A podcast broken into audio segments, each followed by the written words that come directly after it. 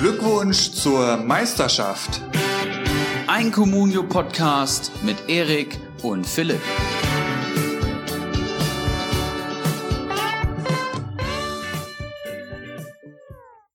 Keiler Cup, Schalke-Sieg, Deutschlands Nummer 2, Bayern-Niederlage nach 2-0-Führung. Es gibt wieder einiges zu besprechen und einzuordnen. Noch dazu hat Frankfurt gezeigt, dass sie tatsächlich in Mainz gewinnen können, wovon ich persönlich enorm profitiert habe. Deswegen ganz, ganz, ganz liebe Grüße nach FFM. Ibra, alter Adler, wie geht's? Wie lief's bei dir am Wochenende? Herzlich willkommen zu Folge 68. Ich habe meine Hausaufgaben gemacht und weiß gut. jetzt mittlerweile, wo wir sind. ja, auch liebe Grüße von mir aus Frankfurt ähm, nach Kirchheim und nach Erlangen. Ähm, denn wir haben heute einen Gast. Ähm, aber bevor wir den gleich reinholen, Philipp, bei mir lief es ganz gut. Ähm, 39 Punkte geholt, ohne eigenen Torschützen. Das äh, stimmt mich immer sehr gnädig. Und äh, ja, ich bin happy. Ich habe auch deine Punktzahl schon gesehen. Du wirst auch entsprechend happy sein. Aber ähm, ich will gar nicht um den heißen Brei herumreden. Willkommen, Manimo, und Grüße nach Bayern. Moin, grüß euch. Servus. Moin. Ja. Genau, und ich es ist wichtig, es ist wichtig, es ist Mittelfranken. Mittelfranken. Mir- Darf man Ja, nicht sagen, mir- Bayern, ne? Ja, ja, genau, ich habe mir sagen lassen, das ist, äh, das wäre sehr wichtig. Ich bin da in Nürnberg auch mal in so ein Fettnäpfchen ge ähm, gedappt. Da, da verstehen die keinen Spaß tatsächlich. Ja, äh, da Ähm, kann ich ja. vielleicht gleich zum Einstieg, äh, sorry, dass ich dir gerade das Intro klau, äh, gleich zum Einstieg eine Story erzählen. Ähm, den Hausmeister, mit so mit dem Hausmeister hier die Wohnungsübergabe gemacht. Ich bin vor kurzem halt nach Erlangen ähm, gezogen. Und ähm, wir steigen zusammen in den Fahrstuhl ein, fahren hoch in die Wohnung. Und äh, ich habe natürlich auch die Eintrachtmaske auf. Und äh, witzigerweise hat er das natürlich direkt erkannt und meint so, ah ja, ey, wo kommt denn ihr her?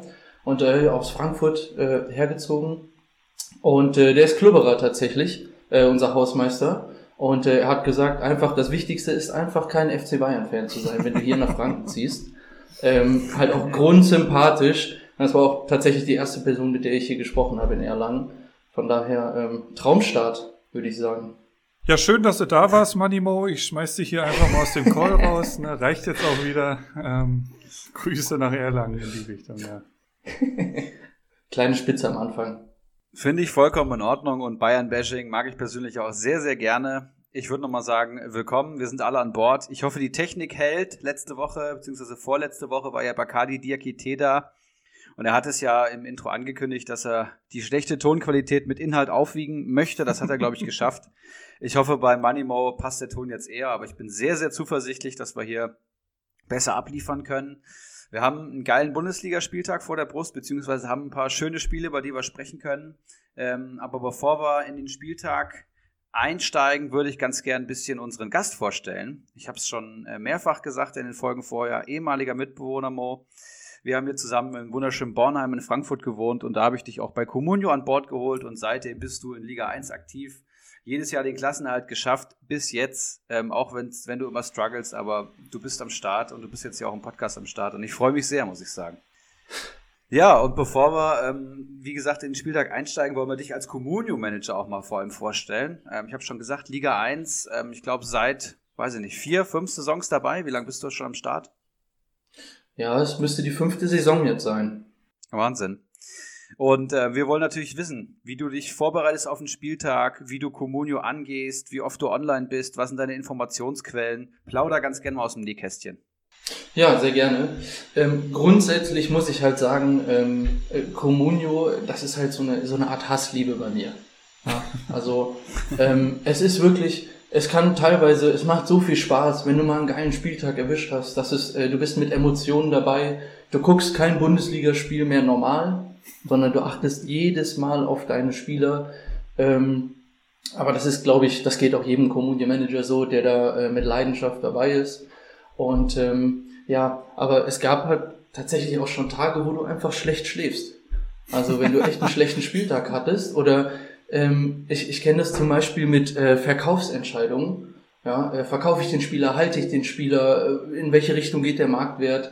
So, da schläft man auch schon mal eine Nacht schlecht ein tatsächlich. Und äh, deshalb ist es halt bei mir so ein bisschen ähm, ja, zwiegespalten bei Comunio. Mit Leidenschaft dabei, aber ähm, es gibt natürlich auch die Schattenseiten, die jeder Manager kennt. Ja, das kenne ich tatsächlich sehr gut. Vor allem, wenn man dann so eine Entscheidung bis in die späten Abendstunden hinauszögert und dann irgendwie ad hoc was entscheidet. Am nächsten Morgen ist man unzufrieden damit und dann ist der Tag eigentlich schon gelaufen. Ich kenne es wirklich sehr gut. Und ähm, ja, wie informierst du dich? Wo holst du deine Informationen her? Wie oft bist du am Tag online? Also grundsätzlich am Tag, ich bin also einmal online am Tag eigentlich, also ich sag mal, ja, also wenn ich schaffe, dann äh, zweimal.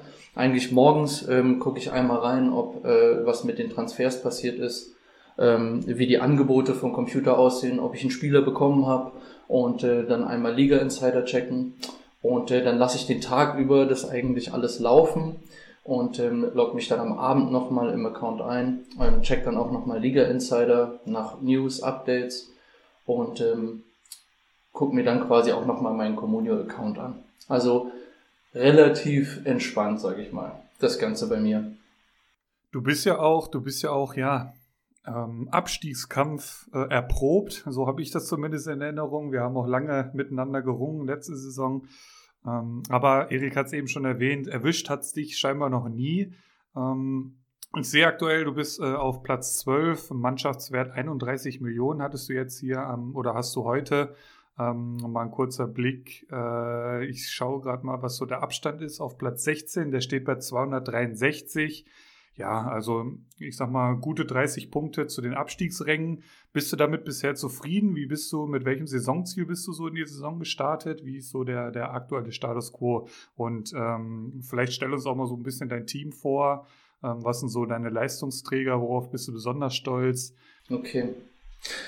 Ja, also so grundsätzlich äh, Saison, oder, oder fangen wir anders an.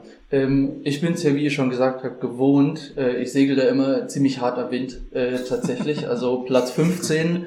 Platz 15 ist äh, so äh, das Ding, wo man mich meistens tatsächlich am Ende der Saison äh, finden kann, zumindest oder, oder auch zwischenzeitlich. Ähm, und das wollte ich die Saison eigentlich mal ändern. Ich hatte mir mal ähm, Platz 7 als Ziel gesetzt am Anfang der Saison. Mhm. Ähm, Europa League habe ich es, glaube ich, genannt, Europa League Quali. und äh, dann ist es natürlich so gekommen, wie es kommen musste. Am Anfang ähm, der Saison, es, es hat einfach nichts funktioniert. Und äh, tatsächlich ist es so, dass wir mit den 40 Millionen gestartet haben. Und ähm, ich war zwischenzeitlich, äh, war ich tatsächlich mal bei 19 Mio also ich habe wirklich tatsächlich richtig viel Geld verballert, ähm, verbrannt kann man auch sagen.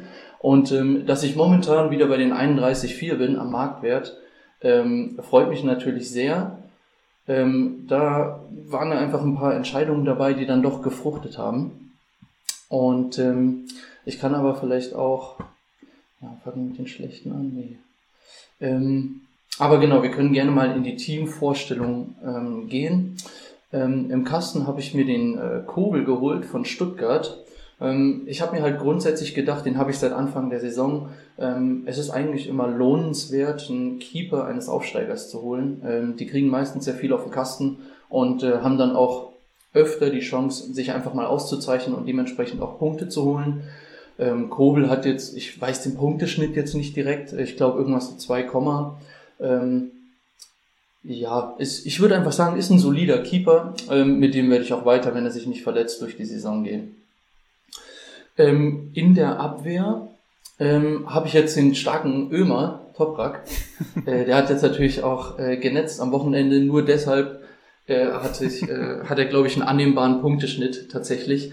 Weil ähm, das sind halt so Dinge, ähm, da setze ich halt auch alles auf eine Karte. Wenn der Typ sich, also den brauchst du ja quasi nur falsch angucken, dann ist er auch sehr schnell verletzt und dann fällt er auch lange aus. Ähm, aber in dem Fall hat es sich tatsächlich mal gelohnt, ähm, ihn auch zu halten. Der hat jetzt mal durchgespielt bei Bremen und der, der ich sag mal so, wenn der spielt, holt er so, ähm, also zwei Punkte holt er meistens. Und ähm, ja, ist, wie ich finde, einfach äh, jemand, den man ruhig mal aufstellen kann. Neben dem äh, starken Top-Up habe ich äh, den Willi Orban von äh, Leipzig.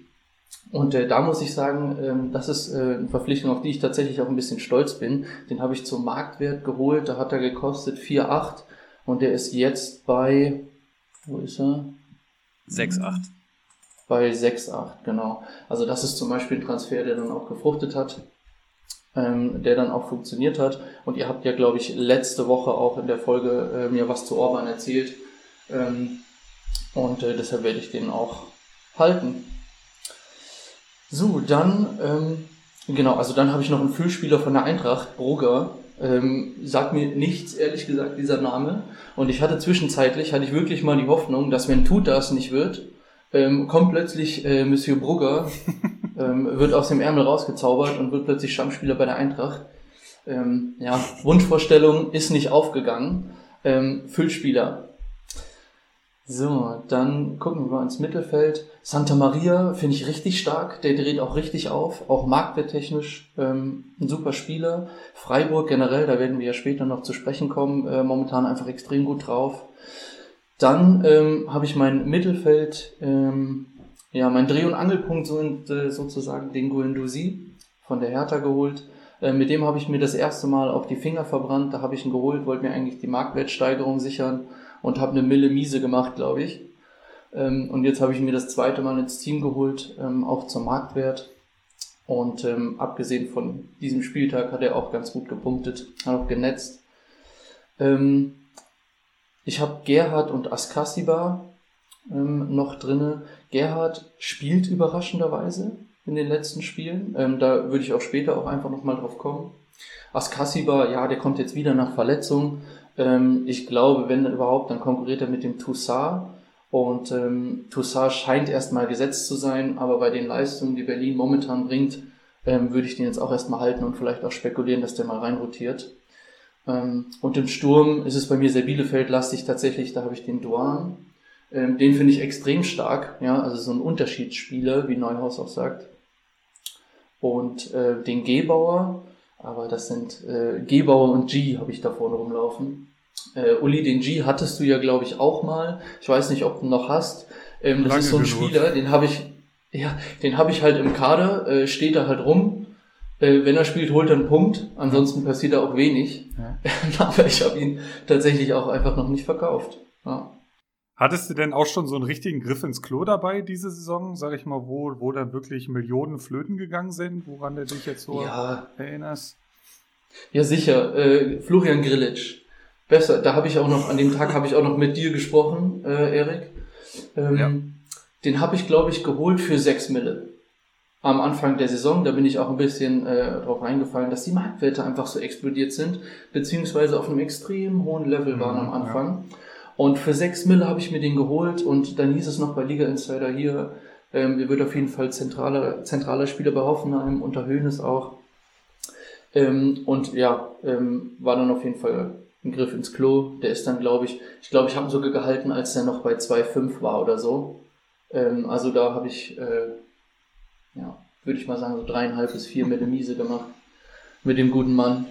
Aber was ich so ein bisschen daraus höre, und das kann ja auch Mut machen für Leute, die ja schon viel Scheiße gebaut haben, wirtschaftlich gesehen, so man kann sich auch wieder da rausarbeiten. Also ich denke da ja. Ja. auch an den einen oder anderen Manager aus Liga 2, ähm, wo ich das ja hautnah mitbekomme. Also es ist jetzt auch nicht unmöglich, sich dann aus diesem Loch da von 19 Millionen Mannschaftswert auch mal wieder äh, rauszuarbeiten, wenn man halt auch mal ein, glückliches Händchen auf dem Transfermarkt beweist.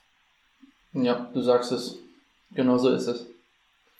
Und wir spielen Und ja Comunio, wir spielen ja Comunio über ein Jahr, ne? Und, und klar, wenn, auch wenn jetzt äh, wochenlang alles scheiße ist, ähm, dann hat man trotzdem noch meistens noch sechs, sieben Monate vor der Brust. Und ich meine, gut, jetzt ist alles ein bisschen enger getaktet, aber ähm, es ist der 15. Spieltag jetzt gewesen. Das heißt, die sind nicht mal bei der Hälfte. Ne? Das heißt, ähm, eine beschissene Hinrunde kann auch eine starke Rückrunde folgen lassen. Also alles ist möglich, immer.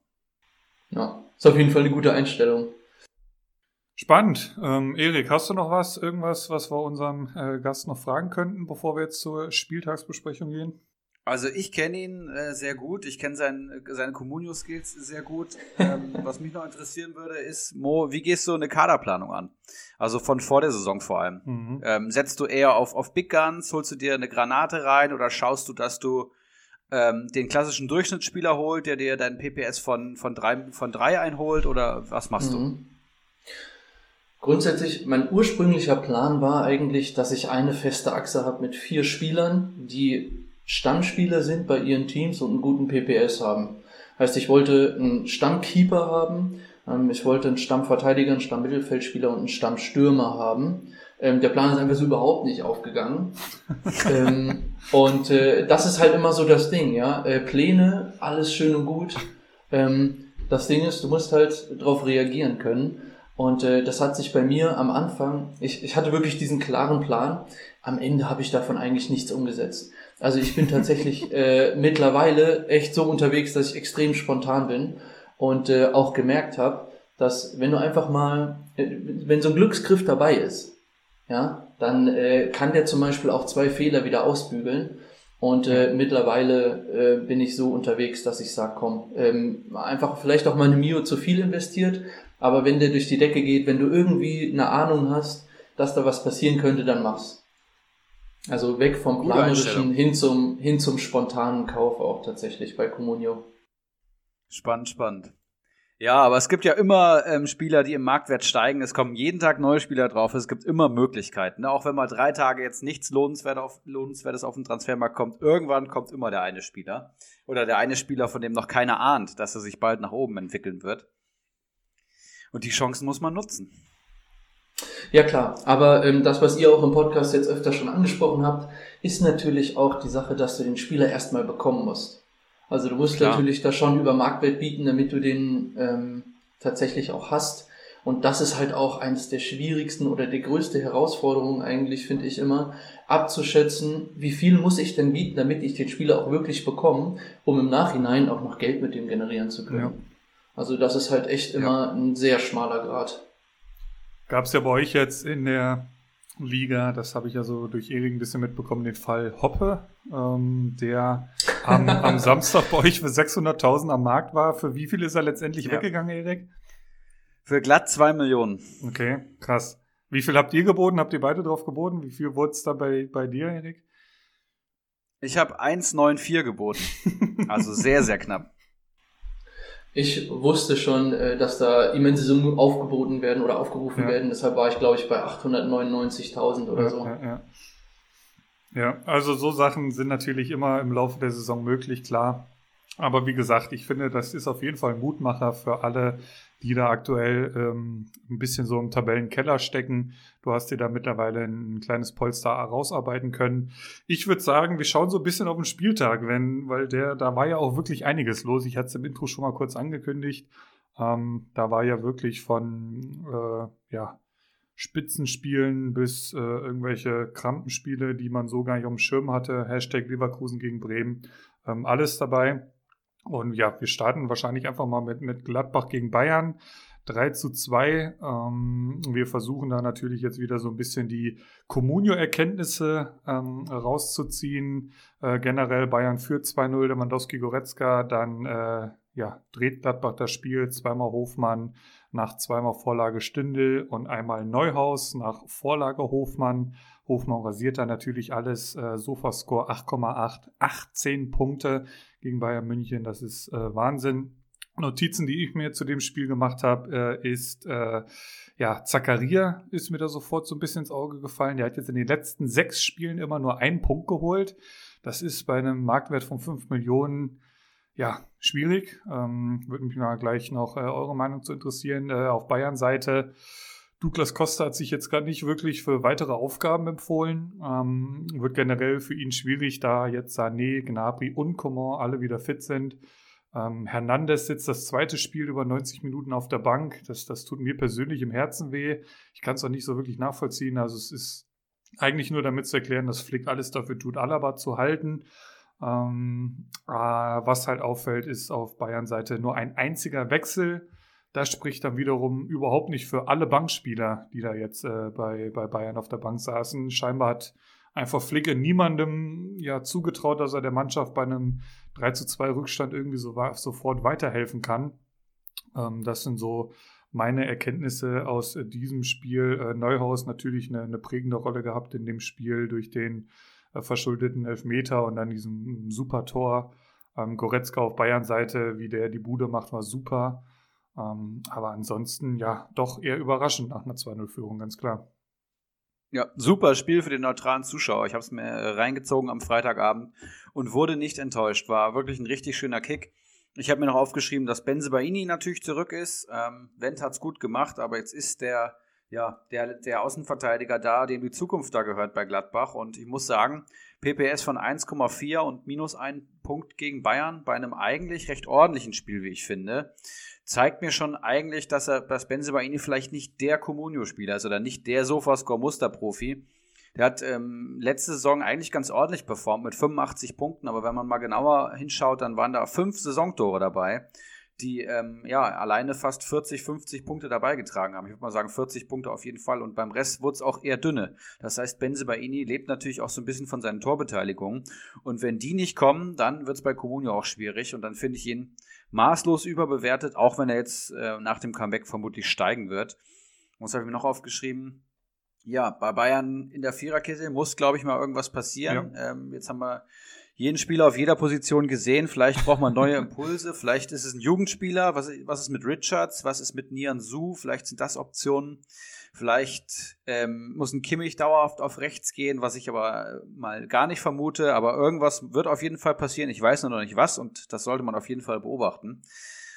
Und was habe ich noch aufgeschrieben? Jonas Hofmann. Über den jungen Herrn müssen wir noch mal reden. Das ist ich bin absoluter Hofmann-Kritiker gewesen, schon irgendwie seit Jahren. Der hat mir nie gut gefallen. Ich fand ihn bei Dortmund nicht gut. Ich fand ihn in der Anfangszeit bei Gladbach noch nicht wirklich gut. Und ähm, ich weiß nicht, ob es letzte oder vorletzte Saison war, äh, Philipp, du hast den Mann zelebriert ohne Ende und ich war schon immer skeptisch. Und ich konnte einfach nicht fassen, dass das der Jonas Hofmann ist, den ich damals bei Dortmund gesehen hatte, der wirklich nichts hinbekommen hat, der immer als Talent galt, so ein bisschen wie Matze Ginter, da kam aber wirklich gar nichts und der jetzt einfach ein sehr, sehr guter Bundesligaspieler geworden ist. Und gerade in so einem Spiel wie Bayern so eiskalt zu sein. Also wie er, wie er die Tore macht, was er für ein Spiel macht, absoluter Vollprofi, überhaupt nicht nervös. PPS steht bei fast acht. Ähm, unfassbar. Und für mich muss ich wirklich so sagen, ich muss ihn so ein bisschen umklassifizieren in meinem Kopf von einem überbewerteten Spieler zu einer wirklichen Big Gun. Eine Bundesliga ja. Big Gun ist der Mann. Ähm, letzte Saison 97 Punkte, vor die Saison 91 Punkte. Er steht jetzt schon bei 70 Punkten in neun Einsätzen. Das ist herausragend. Das ist bei Gladbach der Mann mit Stindel da vorne, bei dem gerade alles läuft. Player und Tyram sind komplett vergessen. Und Jonas Hofmann ist einfach eine Big Gun jetzt für mich. Das habe ich mal so ähm, eingeordnet. Und ja, das war's zum Spiel. Manimo, was hast du noch? Ja, ihr habt auf jeden Fall schon viele Punkte genannt. Ähm, eine Sache, die ich mir auch aufgeschrieben hatte, war die Frage, warum Flick halt nicht wechselt. Ähm, Uli, du hattest es ja angesprochen. Ähm, die Frage ist dann halt gut, wen will er bringen von der Bank. Ähm, aber ja, das hat mich auch irgendwie gewundert, tatsächlich. Ähm, und ich hatte mir noch aufgeschrieben, ähm, ich glaube, es war das 2 zu 1 von Hofmann. Ähm, die Vorarbeit von Stindl war überragend. Dann glaube ich ein No-Look-Pass also ähm, das ist schon, also das, was Gladbach da gespielt hat, war schon richtig stark. Ähm, ja, also echt Hut ab. Also Hofmann, du hast es angesprochen, Erik, da brauche ich nichts mehr zu, zu sagen. Ja, einfach nur stark. Noch, noch nicht einmal über 100 Punkte geholt, sehe ich hier gerade. Äh, letzte Saison war er knapp dran, 97 Punkte. Äh, jetzt steht er aktuell bei äh, 68. Äh, ich könnte mir vorstellen, dass er diese Saison die 100 Punkte knackt. Ähm, ja, Einfach, einfach ein geiler Typ, ein Arbeiter und einfach auch ein Comunio, ja, ein, so, ein sogenannter Comunio-Musterprofi. Leverkusen gegen Bremen. Gibt's irgendwas zu diesem Spiel zu sagen, Erik? Ja, ich war froh, dass es in der Konferenz mit drin war, ehrlich gesagt. Ähm, ich habe Leverkusen sehr dominant erwartet, aber ähm, die bestätigen die Form aus den letzten beiden Partien, ähm, können wieder nicht gewinnen, drittes Spiel in Folge was habe ich mir aufgeschrieben? Wendell ist zurück im Training nach Corona-Erkrankung. Den brauchen sie auf jeden Fall, denn Dragovic als Außenverteidiger ist wirklich eine absolute Katastrophe. Dann äh, weiterhin Alario hinter Schick, auch das zeigt sich. Und bei Bremen, Füllkrug ist zurück, wurde eingewechselt und wird dringend gebraucht. Nach vorne geht wirklich extrem wenig. Bremen hat sich auch hier nur aufs Verteidigen äh, beschränkt und wenn immer Toprak das Tor schießt, da weißt du eigentlich schon Bescheid, was abläuft da an der Weser. Und Füllkrug muss jetzt zurückkommen und, und wird so, so bitter nötig gebraucht. Ähm, PPS bei ihm steht bei über fünf Punkten. Immer wenn er fit war und gespielt hat, hat er auch getroffen. Aber er ist mei äh, leider meistens verletzt. Aber wenn er da ist, dann kann halt auch mal so ein Dreierpack kommen. Wir haben einen zweiten Spieltag gegen Schalke zum Beispiel. Auch gegen Freiburg hat er diese Saison schon getroffen. Und ich glaube, dass, wenn da vorne ein richtiger Zielspieler und Stürmer und als Anspielstation wieder fungiert und man auch nach Standards Gefahr ausüben kann, dann kann Bremen auch insgesamt wieder mehr Kommunio-Punkte einfahren. Das war's schon. Manimo, du irgendwas zu Leverkusen gegen Bremen auf dem Zettel? Äh, ich habe mir tatsächlich aufgeschrieben, äh, langweiliges Spiel. ähm, allerdings, äh, wenn Füllkrug halt nicht netzen kann, dann habe ich auch kein Problem damit, wenn der Ömer weitermacht. Ähm, ja, hab's ja eben schon erwähnt. Äh, ja, stark, dass er genetzt hat. Ähm, ansonsten, ja, es ist halt klassisch Bremen gewesen, extrem tief gestanden. Leverkusen hat sich echt schwer getan, da irgendwie durchzukommen. Und ich habe mir noch aufgeschrieben, dass äh, ich glaube, in der Nachspielzeit war das schon, äh, ein Bomben, glaube ich, noch mit einem Handspiel. Also da glaube ich nochmal Glück für Werder, ja. dass es da keinen Elfmeter für Leverkusen gab. Ähm, ansonsten ja. Und vor allem Bombesitzer. Ähm, ich habe mir tatsächlich auch Dragovic mal so ein bisschen genauer angeschaut, äh, zumindest äh, was so Comunio-technisch angeht. Und es ist halt völlig absurd. Der war vor zwei, zwei Monaten äh, 500.000 wert, äh, ein paar Wochen vorher sogar irgendwie 300.000. Seitdem hat der Mann 40 Punkte geholt, ist mittlerweile 3,5 Millionen wert. Ja, und Tendenz klar steigend. Ähm, wenn man den so spielen sieht, kommt er einem vor wie so der größte Anti-Fußballer, aber so Score ist das halt scheißegal. Der Mann punktet ohne Ende. Aber äh, Vorsicht ist geboten, habe ich mir noch aufgeschrieben. Lars Bender ist jetzt auch wieder da. Wendell hat es angesprochen. Also ich weiß nicht genau, wie sie es dann machen, aber ich könnte mir durchaus vorstellen, dass die Dragovic-Option jetzt auch nicht die beste Option oder Lieblingsoption für Peter Bosch ist. Das, das muss man abwarten. Ähm, vielleicht ein gar, gar nicht so schlechter Zeitpunkt, die dreieinhalb Millionen irgendwie mitzunehmen. Ähm, also ich glaube, es gibt wenige, die an dem Mann jetzt irgendwie Verlust gemacht haben. Ja, ansonsten ist eigentlich zu dem Spiel jetzt nicht viel zu sagen. Ich habe Möwald verkauft, das vielleicht nochmal so als, als ähm, äh, aus, aus Ulrich äh, H. Äh, Brille. Vor kurzem habe ich hier noch erzählt, äh, ich würde äh, Boyata, Duda und Möwald nur über meine Leiche verkaufen. Jetzt sind sie mittlerweile alle weg. Also auch Duda habe ich unter der Woche verkauft. Da hat die Bacardi-Folge doch äh, große Auswirkungen auf mich gehabt. Aber ähm, mein Spieltag äh, deutet darauf hin, dass ich da vieles richtig gemacht habe. Äh, ansonsten, ja, bei Bremen Füllkrug hast du angesprochen, Sargent ähm, hat immerhin drei Punkte geholt. Augustinsson ist halt Augustinsson auch oft genug jetzt hier schon erwähnt, äh, holt wieder fünf Punkte, äh, eine Vorlage, hat den Freistoß äh, auf Toprak gebracht. Jo, ansonsten nicht viel zu dem Spiel zu erzählen. Äh, willst du was zu Freiburg gegen Köln sagen? Das war ja etwas spektakulärer, Manimo. Ähm, ich kann gerne mal anfangen, ja. Ähm, genau, 5 zu 0, auf jeden Fall eine, eine gute Klatsche für Köln. Ähm, was habe ich mir aufgeschrieben? Äh, Freiburg, fünfter Sieg in Folge. Also ähm, das ist, glaube ich, auch äh, Vereinsrekord. Ja. Ähm, dann habe ich mir allerdings noch aufgeschrieben, ähm, dass Köln auch die Aufstellung gewechselt hat während dem Spiel. Also ähm, ich glaube, ähm, korrigiert mich da, aber ich glaube, sie haben mit äh, einer Dreierkette angefangen und haben nach der Halbzeit auf eine Viererkette umgestellt. Ähm, das ist irgendwie, ähm, ja, also weiß nicht, bringt irgendwie, also wirkt einfach nicht, nicht so stabil, ähm, was Köln da gemacht hat ähm, oder wie sie auch gespielt haben.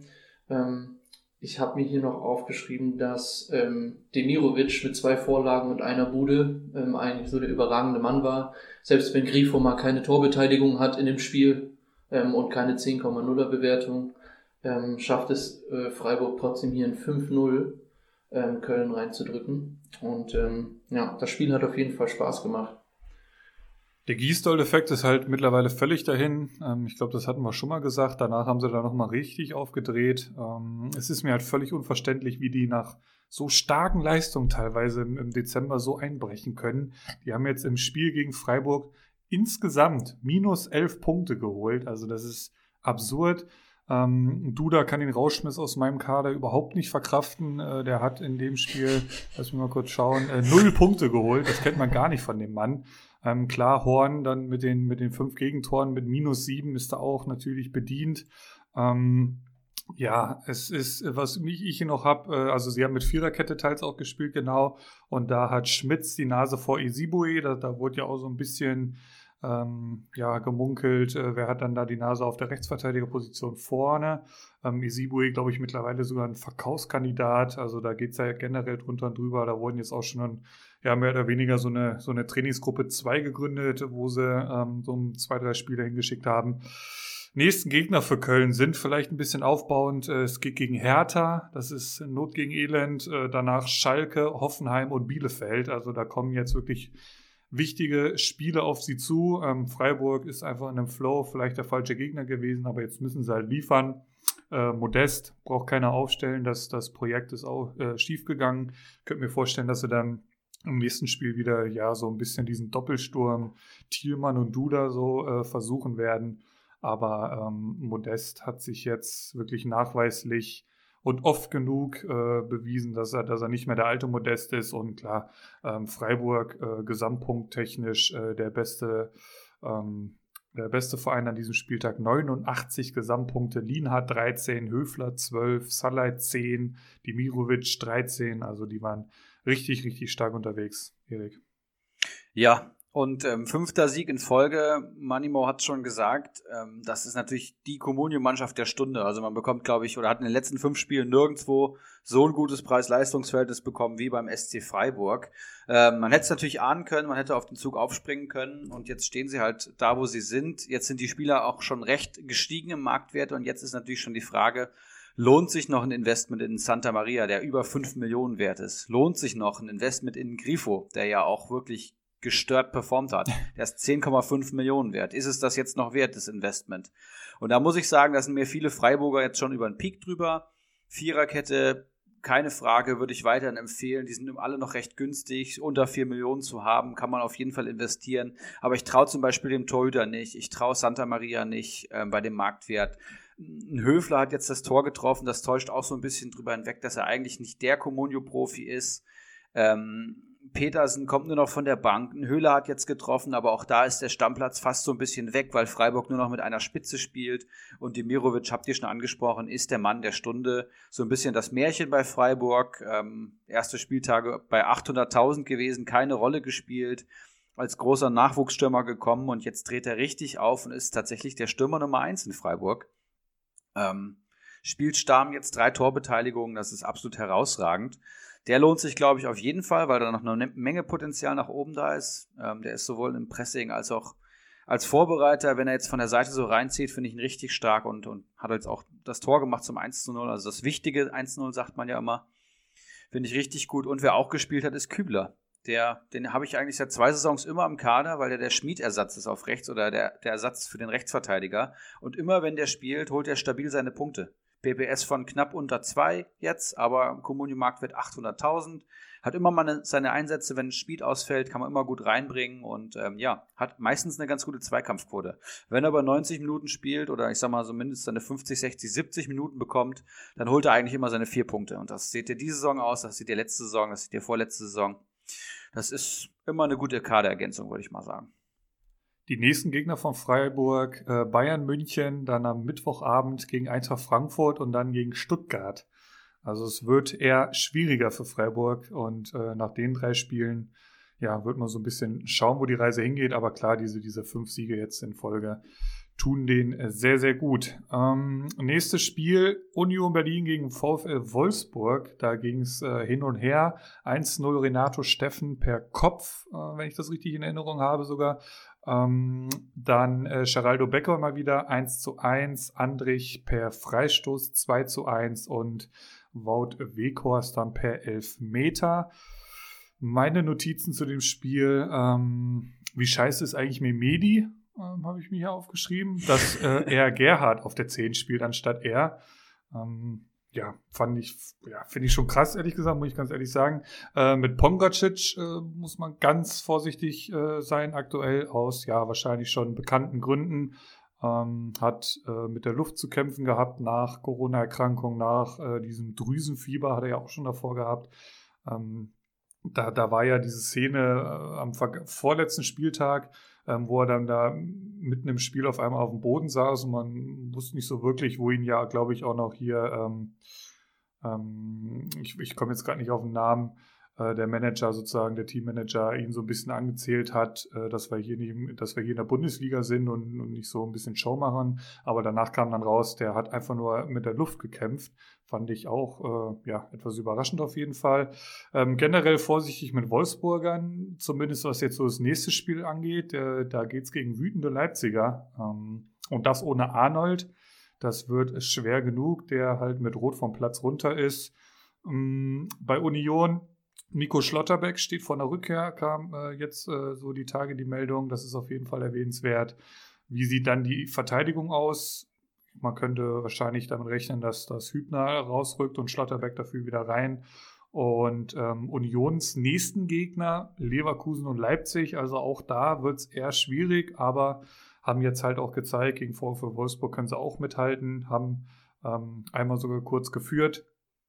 Und das so eigentlich meine Notizen zu dem Spiel.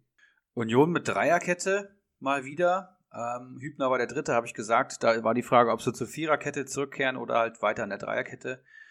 Ähm, hat ganz gut geklappt und so oft ich Union äh, gelobt hat in den letzten Wochen, müssen sie das Spiel dann fast hinten raus gewinnen, würde ich sagen. Ne? Sind zu zehnt und führen auch 2-1 daheim gegen Wolfsburg und äh, durch den Elfmeter lassen sie dann Wolfsburg nochmal rankommen und schaffen es dann nicht, das Spiel zu entscheiden. Arnold seit ähm, Mai 2018 das erste Mal wieder oh, Minuspunkte stimmt. geholt. Also vor drei Jahren im Endeffekt, beziehungsweise zweieinhalb Jahren. Das ist unfassbar, aber irgendwann war es mal wieder soweit. Genauso wie bei Schalke. Viel, viel passiert an dem Spieltag. Und äh, Otavio und Babu noch vor William und dem Rüsseljung habe ich noch, möchte ich hier nochmal einstreuen. Und Thema Pongracic ist natürlich ganz, ganz schwierig, weil danach gesagt wurde, dass Not am Mann war. Und wenn der Mann Corona-Nachwirkungen hat, Lungenprobleme und ich sehe einen Gila Vogie auf der Bank sitzen, dann ist das ja für mich eine Ausrede und, und zeigt, ja dass da einfach fahrlässig mit umgegangen wird mit so einer Erkrankung. Das ist genauso wie das Thema Kopfverletzungen oder das Thema Oberschenkelverletzungen, die ja auch über Jahre zunehmen, weil die Belastung steigt bei Profis und gerade bei Corona, ne, noch akuteres Thema. Finde ich ein Eigentor vom VfL Wolfsburg und tut mir extrem leid für Pongracic. Im Worst Case kostet einen sowas die Karriere. Und das für ein Spiel jetzt hier in der Bundesliga, weiß ich nicht. Ich, also, ich weiß halt nicht, wie, schwach. wie sehr ist da der Verein dran schuld oder ich sag mal klar, im Training gehst du nicht an diese Leistungsgrenze, aber du musst ja als Spieler auch schon merken, uff, ähm, geht vielleicht gerade gar nicht so und ähm, ich bin mir sicher, also der, der, der wollte ja auch spielen. Also es wird, glaube ich, niemand da irgendwie zu gezwungen, hätte er gesagt, äh, nee, Chef, das lassen wir mal lieber. Aber ja, ist ein schwieriges Thema, ähm, aber generell kann man wohl sagen, ähm, liest sich das nicht gut. Äh, Manimo, hast du noch irgendwas zu ergänzen zu dem Spiel, bevor wir ja, zum, zum Highlight des Spieltages kommen? ähm, ja, zwei Sachen. Ähm, einmal Geraldo Becker, äh, irgendwie nach 70 Sekunden, ähm, auch ein krasses Ding. Ähm, also als er der, ähm, das Ding quasi nur reinschlänzen das muss. Das leere Tor, ne? Ähm, da ja. war irgendwas. Ja, ja, stimmt, stimmt, stimmt. Ja, ja, und das war direkt nach, direkt nach 70 Sekunden. Ähm, hätte eigentlich auch das 1-0 machen können. Ähm, er hatte dann auch das, äh, das 1-1, was er, glaube ich, hatte dann gemacht. Ähm, also alles gut, aber das hatte ich mir noch ähm, aufgeschrieben. Und was ich äh, zum Beispiel auch wieder gesehen habe, ist bei dem Freistoß vom Andrich. Ähm, Wolfsburg stellt die Mauer und dann legt sich der Xaver Schlager war es, glaube ich. Der legt sich unten hinter die Mauer. Ich finde, das ist so unnötig. Also, wisst ihr, wisst ihr denn eigentlich, seit wann das so ist? Seit wann die das machen? Also, seit wirklich, Lionel Messi. Hab, also, ich, ich kann mich da mal, ja, aber seit wann ist, also wann, wann war das? Ja, es, es gibt auch schon Ronaldinho-Tore, der ja. unter die Mauer geschossen hat und, und Messi ja, hat, am, hat am vergangenen Wochenende erst noch gezeigt, dass er, dass da sich auch jemand hinlegen kann und er trotzdem flach trifft. Aber ähm, das hat sich halt so eingebürgert, ja. Ey, ich finde das, ich finde das so unnötig. Aber das habe ich mir auf jeden Fall nochmal aufgeschrieben. Das ist, ich glaube, den Spieler kannst du besser verwenden, als ihn unter die Mauer zu legen. Tatsächlich. Es also, kommt halt auch so ein bisschen auf die, auf den Abstand an. Der, der war ja schon sehr nah ja. an der, an der 16er Kante. Du kriegst als Torwart sehr spät mit, ähm, wann der Ball überhaupt geschossen ist oder so. Du siehst ihn sehr spät, könnte ich mir vorstellen. Aber ja, das, das müssen im Zweifel die Profis halten. Äh, wer macht denn jetzt äh, das, das, ja, das Unfassbare eigentlich? Wer, wer will's machen von euch beiden? Das überlasse ich gerne euch. Eigentlich müssen wir es dem Erik äh, überlassen, weil der hat sich, der hat sich ja doch etwas zurückgehalten, was Schalke 04 angeht. Vielleicht kann er ja dieses, äh, diese Woche was dazu sagen. ja, jetzt wo es viel zu sagen gibt, möchte ich aber weiterhin nur das Wichtigste hier sagen zu diesem, zu diesem Verein, zu diesem, zu diesem Ergebnis. Ja, Schalke ist zurück, gewinnt 4-0 im eigenen Stadion gegen die ähm, gegen 1899 Hoffenheim durch einen Dreierpack von Hoppe nach drei Torvorlagen von Arid und dann trifft Arid auch noch auf Torvorlage von Otschipka. Jugend forscht, kann man sagen, bei, bei Schalke in der Startaufstellung. Becker, ähm, Kolasinac, der Rückkehrer, und, und vorne Hoppe, der sich gar nicht so wirklich aufgetan hat in den Vorpartien und, und da drei Tore geschossen hat, wo ich wirklich vom Sofa aufgestanden bin während der Konferenz und konnte es nicht fassen. Wie eiskalt. Also es ist wirklich ein Unterschied wie Tag und Nacht gewesen. Ich muss sagen, dass das Ergebnis viel zu hoch ist für das, was ähm, auf dem Platz gelaufen ist. Also Hoffenheim hatte deutlich mehr Chancen, hatte ich so das Gefühl, und war auch große Teile die bessere Mannschaft. Aber Schalke war halt sehr, sehr effizient und hatte auch das Spielglück auf der Seite, was sie ja gefühlt ein Jahr nicht mehr hatten. Und das ähm, lässt dann so ein Ergebnis entstehen. Hoffenheim auch stark gebeutelt. Bogarde in der Startformation und Gacinovic, die haben zusammen eine, Ab äh, eine Seite gebildet. Gacinovic praktisch im Mittelfeld und Bogarde auf der, in der Dreierkette. Sehr, sehr abenteuerliche Verteidigung, kann ich sagen. Also wenn Gacinovic da mitverteidigen muss, dann wird's, dann wird's richtig spaßig.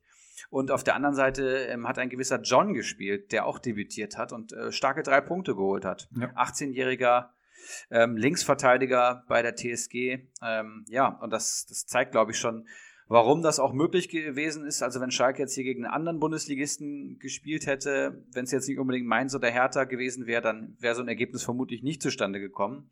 Aber so muss ich sagen, Serie gebrochen. Ähm, Schalker steigen Marktwert. Alles, was da gut gepunktet hat, lässt sich bestimmt auch bei Comunio gut verwerten oder zumindest die Marktwertsteigerung mitzunehmen.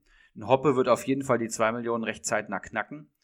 Ich habe letzte Woche gesagt, Kolasinac ähm, ist bei Comunio schwierig zu nehmen und auch bei so einem starken Spiel von ihm eigentlich holt er nur einen Punkt. Ja, also wer das Spiel gesehen hat, das ist jemand, der hat sich jeden Zweikampf geworfen, war sehr auffällig und holt halt einen Punkt bei, bei Sofascore bei Comunio. Katastrophal für, äh, für jeden Manager. Comunio Marktwert 7,1 Millionen.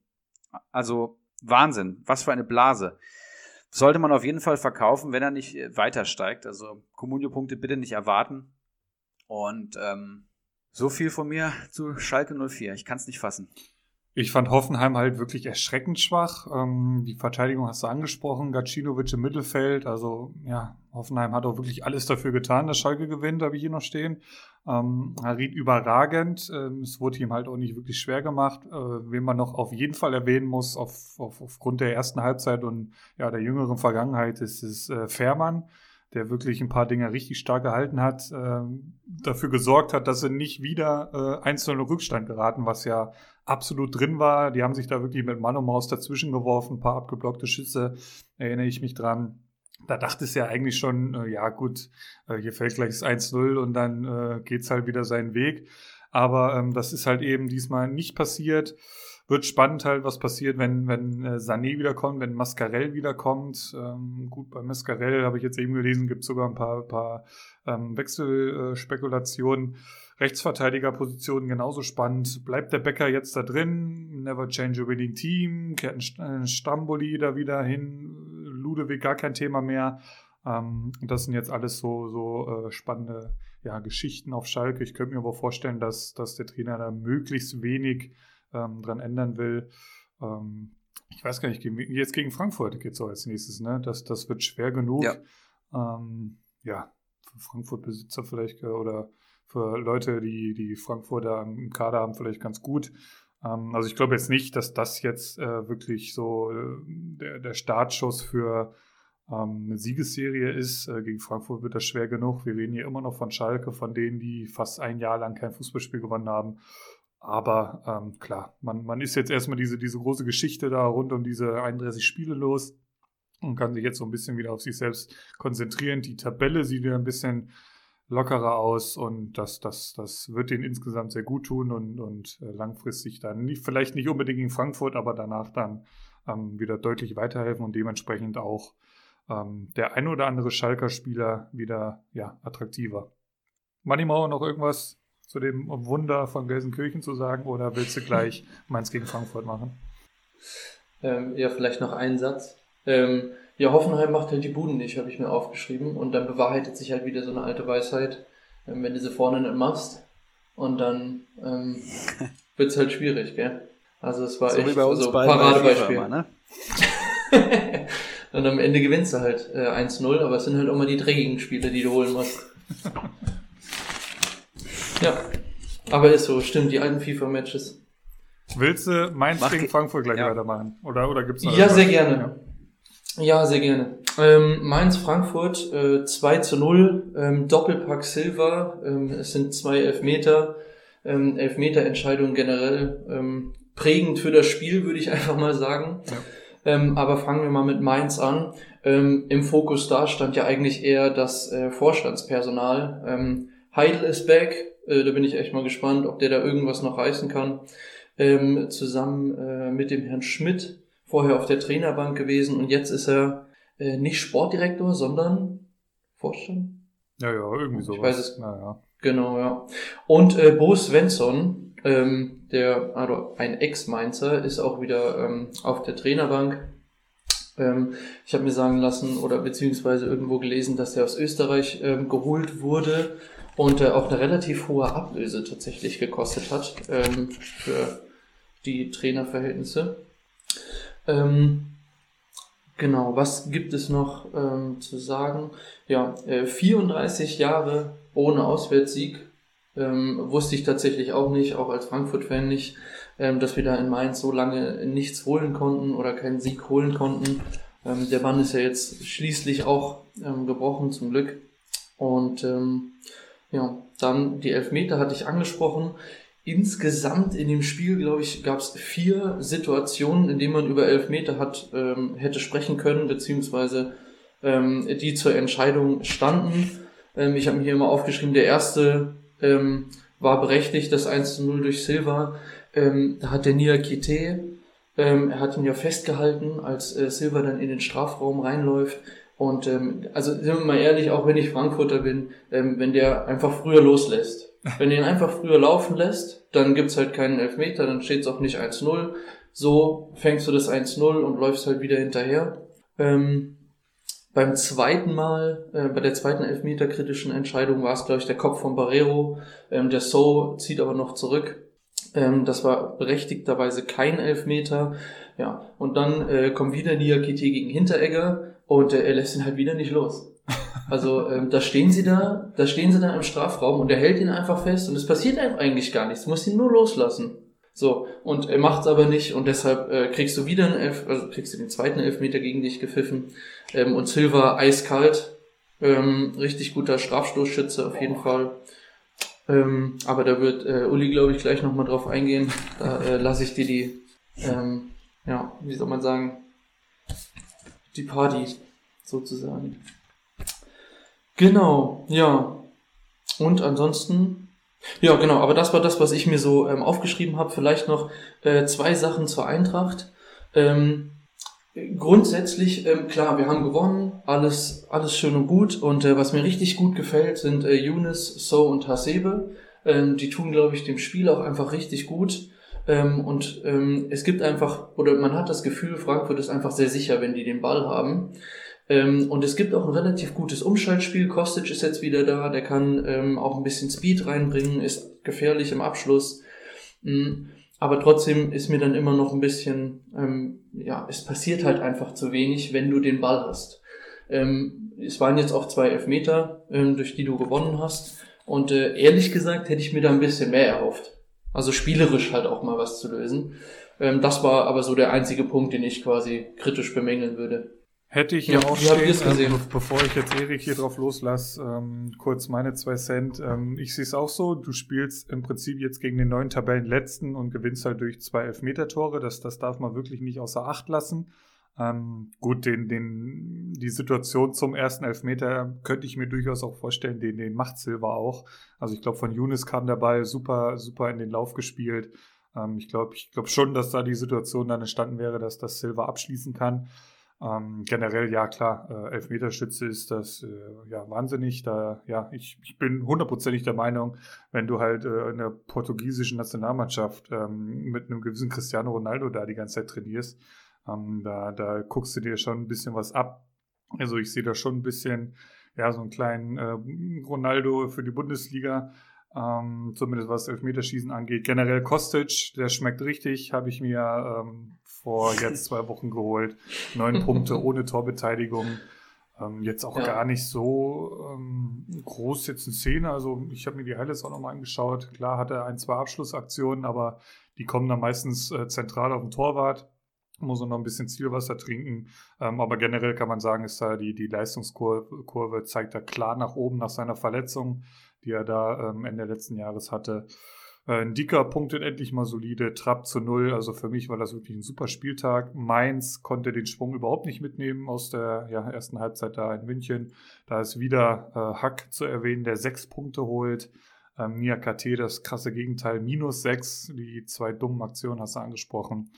Ähm, ja, nach vorne hin relativ wenig ähm, von Mainz und ja, schwierig ähm, da jetzt, also der, generell der Spieltag, da lief alles gegen Mainz. Ähm, das, das war auf jeden Fall Nackenstark, auch für den neuen Trainer. Was mich jetzt noch interessiert, das würde ich dann auch Richtung Erik so weitergeben.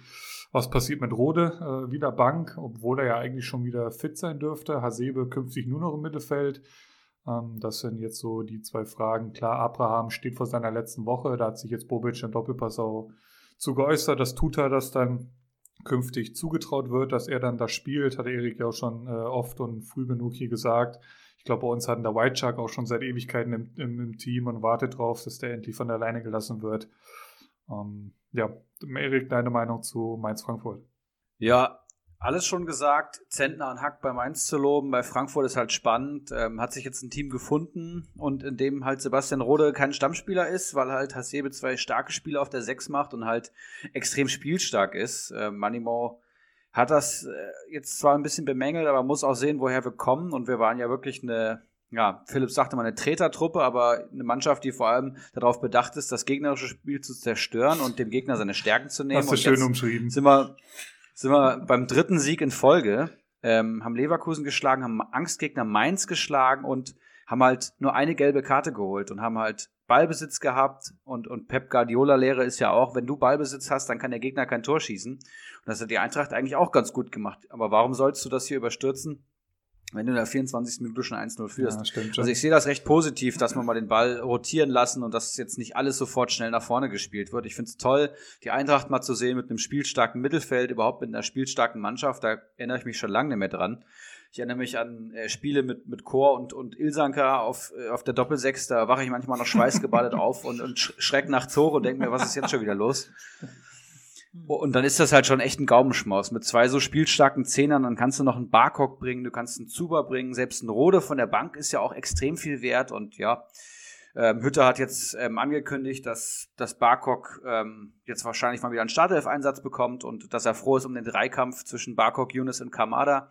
Ich sag ja, äh, Younes ist, ist Zehner Nummer eins und dann kommt Kamada und dann kommt Barcock, so ist aktuell die Reihenfolge. Kann mir aber auch vorstellen, dass jetzt am Pokal mal Barcock von Anfang an spielt und Younes mal auf der Bank sitzt. Muss man beobachten. Aber ja, tolle Partie und dritter Sieg in Folge. Ich bin extrem happy. Was man zu Frankfurt noch sagen muss, die spielen jetzt unter der Woche. Ähm, also das für alle Frankfurt-Besitzer ähm, auf jeden Fall Spiele auf den äh, Transfermarkt setzen. Könnte auch Rotation zur Folge haben. Das, das muss man alles mal so abwarten. Ähm, und, und was mir jetzt hier gerade noch so auffällt, ist, dass Touré und das hatten wir letzte Woche, glaube ich, schon mal. Der wird in der 87. eingewechselt und holt trotzdem noch zwei Punkte. Ich glaube, letzte Woche war es ähnlich. Da hat er, glaube ich, sogar drei Punkte geholt. Also total verrückt, dass er da überhaupt noch so bewertet wird, ähm, obwohl er in der 87. eingewechselt wird. Ähm, also lohnt sich vielleicht tatsächlich, Touré doch immer mal aufzustellen, falls man da irgendwie mal ähm, ein paar Alternativen hat oder, oder Optionen hat, äh, kann man vielleicht Touré tatsächlich mal aufstellen. Gut, ähm, wir machen mit dem Abendspiel weiter. Leipzig-Dortmund. Ähm, ja, die Nummer zwei in, äh, in, Deutschland ist und bleibt Leipzig. Ähm, das wird Erik freuen. Ähm, Sancho äh, führt Dortmund äh, zum 1 zu 0. Dann zweimal Haaland. Ähm, zwei Vorlagen von Reus. Auch das wird äh, Ibras Eriksson äh, sehr freuen. Der holt insgesamt neun Punkte. Ähm, Im Gegensatz zu Haaland und Sancho stinkt er dann doch ein bisschen ab. Die holen 16 und 15. Sirlot dann äh, kurz vor Ende zum 1 zu 3 äh, holt äh, als Einwechselspieler immerhin fünf Punkte. Ist ja auch nicht so verkehrt. Ja, was habe ich mir hier noch äh, notiert zu dem Spiel? Ähm, was mir als erstes auffällt, genau ähnlich wie bei Arnold hatten wir ja ähm, eben der so lange keine Minuspunkte geholt hat. Der, hier haben wir Guerrero, der mir ins Auge gefallen ist. Der holt nur einen Punkt. Das war zuletzt, habe ich nachgeschaut, am 18.01.2020. Also nicht ganz so krass wie bei Arnold, aber ähm, der Fall, dass er da nur einen Punkt holt. Damals, das war das 3 zu 5 gegen Augsburg, wer sich erinnert, das war die Haaland-Show. Ich glaube, es war sogar das erste Spiel. Ähm, Chan künftig für Witzel im zentralen Mittelfeld habe ich ein ja, kleines Fragezeichen noch dahinter. Würde mich auch mal eure Meinung zu interessieren.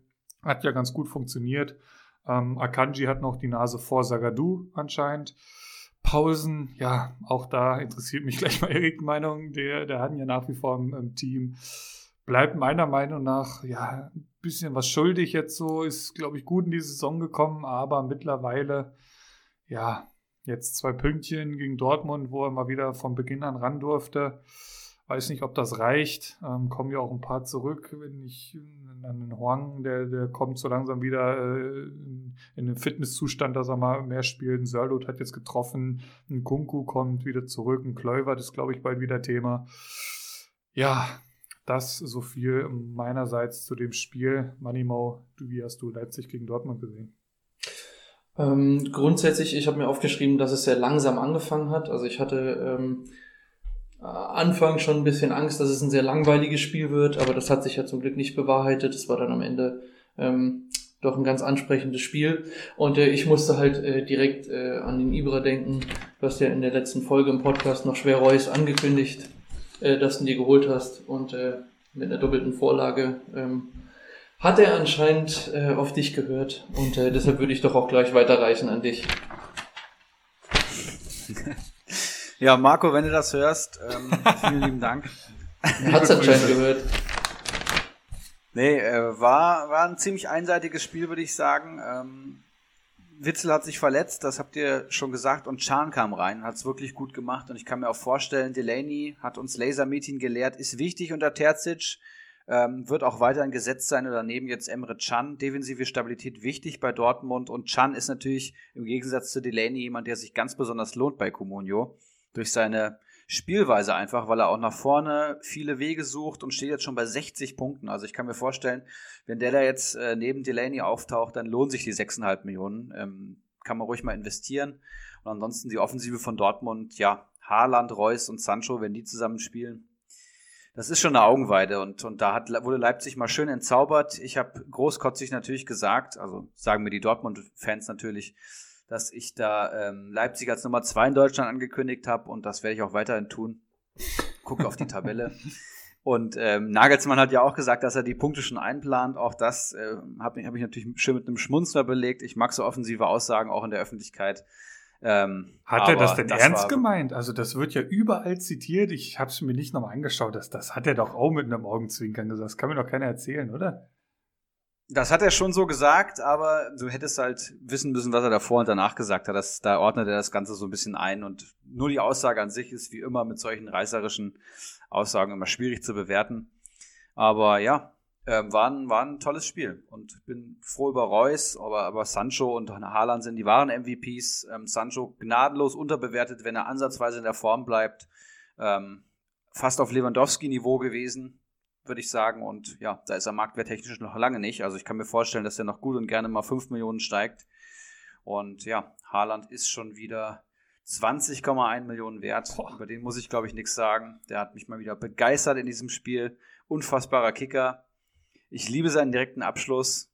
Ne? Ball in die Tiefe, kurz geguckt und dann feuerfrei mit 100 Sachen Richtung Tor. I love it.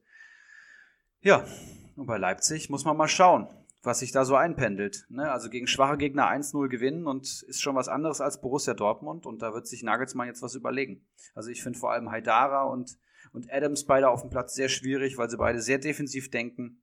Und nach vorne hat dann schon die Power gefehlt. Ne? Du hast halt keinen Timo Werner mehr. Ähm, Paulsen ist jetzt auch kein Torjäger, das war auch schon klar. Und ein Sirlot muss erstmal reinkommen und dann stehst du halt da mit zwei Zehnern, die gut abgesichert werden von zwei defensiven Sechsern von Dortmund und dann fällt dir nichts mehr ein. Das muss Leipzig erstmal aufarbeiten. Ja, ähm, dann am Sonntag zwei Aufsteiger, Stuttgart und Bielefeld. Und die zeigen den langjährigen Bundesligisten mal, äh, wo der Frosch die Locken hat. Gut, Bielefeld jetzt nicht ganz so krass, aber ähm, zumindest mal Augsburg geht zu Hause unter gegen Stuttgart. 1 zu 4, González, Wamangituka äh, Richter trifft dann zum 1 zu 2. Später fliegt er dann äh, mit Gelb-Rot vom Platz mit einer richtig dummen Aktion. Castro und die Davi dann 1-3, 1-4. Ja, und der Aufsteiger macht da weiter, wo sie so ein bisschen ähm, im vergangenen Jahr oder auch, ja, auch schon jetzt im Januar gezeigt haben, äh, die machen da genau weiter. Ähm, war Mangituka Wahnsinn, elf Punkte wieder. Castro auch richtig stark unterwegs die Saison, zwölf Punkte. Gonzales ja, wenn er trifft. Und er schießt halt auch die Elfmeter, wie jetzt in diesem Spiel. Punktet er auch richtig stark. Auch wieder keine gelbe Karte, ist auch immer eine Meldung wert. Ähm, steht ja vor seiner fünften, meine ich. Die Davi kommt dann von der Bank, trifft. Also da kommen, die können auch tatsächlich noch nachlegen. Ähm, Klimowitz hat angefangen, das war, glaube ich, so ein bisschen überraschend, ähm, holt trotzdem drei Punkte. Ja, hinten drin, Anton bin ich wirklich ein Fan von. Also der macht das richtig gut. Sosa hat wirklich ein paar gute Aktionen auch nach vorne gehabt, da auf der, auf der linken Außenbahn. Ähm, ja, und auf, auf Augsburger Seite ist halt, ja, Zerstörerfußball. Und wenn du dann halt nach 10 Minuten 1-0 hinten liegst und nach 29 Minuten 2-0, dann ist halt so ein bisschen dein Matchplan ähm, ja komplett nach hinten losgegangen. Dann, dann kommst du aus der Halbzeit raus, Richter, ich glaube, noch ein paar Sekunden äh, mit dem Anschlusstreffer. Aber spielerisch hast du halt gegen den Aufsteiger eigentlich über 90 Minuten nichts anzubieten. Ja, das finde ich dann irgendwie schon ja, erschreckend und schwach. Vargas, vielleicht noch zu erwähnen, 0,6 Punkte, ähm, bringt die Vorlage auf, auf, ähm, auf Richter. Ja, ansonsten halt viel graues, äh, viel graues Mittelfeld, viel graue Masse. Bei Augsburg, die halt auch Hoveleo ähm, den Ausfall verkraften mussten, war, glaube ich, eine Gelbsperre. Ja, ansonsten nicht viel nicht, oder nichts weiter zu diesem Spiel zu erzählen. Erik? Ja, Klimowitz hat mir sehr gut gefallen. Der konkurriert ja so ein bisschen mit die Davi. Klimowitz macht ein super Spiel, dann kommt die Davi in der 77. rein und macht halt auch direkt eine Bude. Also da haben beide Argumente geliefert. Sehr, sehr spannendes Duell, wie ich finde. Ähm, und Augsburg wieder mit Dreierkette. Ähm, da, hat, da hat Oxford war wieder drin mit, mit Kidira und Dudu Kai. Und Augsburg hat tatsächlich probiert, hier mitzuspielen. Also das könnt ihr euch nochmal im, im Re-Watch reinziehen, falls man das so nennt. Ähm, sehr interessant. Eigentlich steht Augsburg immer nur hinten drin, lässt den Gegner kommen. Ähm, probiert zu kontern. Das ist so Augsburgs Masche und sie stehen defensiv wirklich sehr stabil und die haben jetzt hier ihre zwei Tore in der ersten Halbzeit auch nur gefressen, weil sie mal draufgegangen sind, weil sie mal früher eine Spieleröffnung gesucht haben und ähm, das ist vollkommen nach hinten losgegangen. Also ich kann mir vorstellen, dass Augsburg in Zukunft, in Zukunft wieder mauern wird. Und ähm, dann wird es auch wieder interessanter für ähm, die Abwehrspieler und vor allem den Torhüter. Und ja, interessantes Spiel auf jeden Fall. Manimo. Ja, ähm, ihr habt eigentlich schon alles gesagt. Eine Ergänzung vielleicht noch. Ähm, bei Stuttgart macht es halt einfach Spaß als neutraler Zuschauer, wenn du dieses, die haben dieses Überfallartige. Also ja. die sind dann immer direkt mit, ja. ich weiß, also wenn du so, wenn du in den gegnerischen Strafraum reinguckst, ja, da sind bestimmt immer um den Strafraum, im Strafraum, sind bestimmt mal mindestens drei bis vier Spieler da. Ähm, und sobald da irgendwie ein Ball reinkommt Richtung 16er, können die gefährlich werden, äh, wenn du das Ding nicht direkt irgendwie aus dem 16er rausklärst. Und ähm, das macht einfach Spaß. Ja. Auf jeden Fall. Erik, Arminia Bielefeld gegen Hertha BSC. Ja, das große Mysterium Hertha BSC wäre vielleicht mal was für die drei Fragezeichen. Ich habe gestern wieder eine Folge von denen gehört, vielleicht können die das mal lösen. ähm, aber was du, was du dabei sagen musst bei, bei der Hertha ist, äh, schlechter geht's fast nicht, weil der Kader zu gut ist. Guck mal, wo sie jetzt stehen in der Tabelle mit, mit den Jungs. Also Wahnsinn. weiter abrutschen ist fast, fast nicht möglich, auch mit dem Trainer, muss ich sagen. Und die nächsten Gegner sind wirklich wie gemalt für einen Aufschwung. Was man jetzt hier natürlich sagen muss, ist, Matthäus Kunja ist ausgefallen und du siehst, wie hilflos Hertha BSC offensiv ohne diesen Kunja ist. Ähm, der ist von, vom zweiten Drittel bis zum, bis zum Tor eigentlich der wichtigste Mann und, und ja, wenn der halt nicht da ist, gibt es keinen Ersatz, das siehst du ganz klar. Ein Gangkam, Piontek, Lücke Bacchio, Cordoba, auch ein Guendouzi auf der Acht, Darida mit einem blassen Spiel. Sehr, sehr schwierig und, und wenn, dann machst du halt Bielefeld auch stark und Bielefeld er kämpft sich in den Punkt, nicht unverdient. Und ich glaube, bei Hertha muss man den Spielplan äh, beobachten. Bei ähm, Bielefeld mir natürlich sofort aufgefallen, dass mein Pieper einen neuen Partner hatte. Ähm, Joachim Nilsson ist zurück und spielt neben meinem Amos in der Innenverteidigung. Mike van der Horn äh, macht es wohl momentan nicht so gut wie Nilsson. Kann mir auch vorstellen, dass Nilsson drin bleibt nach ähm, der tollen Partie und die haben beide die Null gehalten. Lohnt sich auch bei Comunio sehr übrigens. Fünf Punkte geholt wie mein Pieper. Ähm, und auch Brunner, Ortega, Kunze lohnen sich auf jeden Fall. Also ich sage es eigentlich Woche für Woche. Bacardi hat es vorletzte Woche auch nochmal gesagt, Bielefeld-Spieler lohnen sich und sind ja besser als Mainzer, besser als Schalker und, und kosten einen Appel und ein Ei. Eben den, den erwähnten Kunze zum Beispiel, der kostet 700.000, hat 15 Saisonpunkte geholt, ein PPS von 1,5. Ähm, ja, drei Punkte aus den letzten drei Partien für einen Marktwert von unter einer Million. Was willst du mehr, um deinen Kader zu ergänzen? Ne? Also Finde find einfach Bielefeld toll, ähm, gefallen mir mittlerweile ganz gut und die Tabelle ist mittlerweile auch so weit, dass man sagen kann, die steigen wahrscheinlich gar nicht mal als Letzter ab. Mainz und, und Schalke haben da noch ein Wörtchen mitzureden. Köln ist da auch noch, Bremen kommt auch bald wieder dahin. Ja, und dann vielleicht ist das Wunder möglich, auch, auch mit dem schlechtesten Kader. Manimo, wie hast du den Kracher Bielefeld gegen Berlin gesehen? Ja, Kracher äh, ist gut.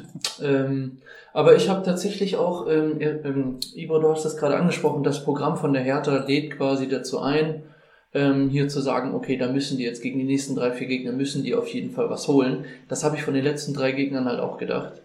Äh, weil die letzten drei Gegner von der Hertha waren Schalke, Freiburg, Mainz. Da habe ich auch gedacht, mit dem Kader müssen die da eigentlich noch was reißen. Ja, also sie haben gegen Schalke gewonnen. Ähm, aber so ganz sicher bin ich mir da nicht mehr. Ähm, wobei ich halt auch sagen muss, ähm, ich habe mir den Guendouzi ja geholt, äh, der einzige Theaterspieler, der tatsächlich Minuspunkte geholt hat. Ähm, hat es hat auch einfach nichts funktioniert. Ähm, ja, schwierig auf jeden Fall bei der Hertha. Ich weiß auch nicht, ich kann das auch ganz, ganz schlecht einordnen. Ähm, der Kader ist, äh, auf dem Papier sieht es super aus. Ähm, Labadier ist ja jetzt auch kein schlechter Trainer, zumindest von seinen letzten Stationen ähm, oder seine letzten Stationen mal in Betracht ziehend. Ähm, ja, kann ich mir nicht erklären. Also ganz, ganz schwieriges äh, Thema. Ja, und Bielefeld, ähm, ja, ich finde es einfach nur schade, dass der Duan am Ende nicht genetzt hat. Der hat noch einen Pfostenschuss gehabt. Ähm, das oh, hätte ich mir natürlich gewünscht. Ja, für meinen Communio-Score wäre das ganz cool gewesen. Ähm, aber ansonsten, ja, es war jetzt kein spektakuläres Spiel. Aber ich finde es cool, dass der Reinhold genetzt hat. Es, es, war, ja, es, es war in der Hinsicht äh, spektakulär ähm, aus, der, aus der Sicht eines Keiler Cup Achtelfinalisten. Da kann ich ja mal so ein bisschen was erzählen. Also ich bin in dieses Spiel gegangen gegen Carsten Schwab. Grüße da in die Richtung.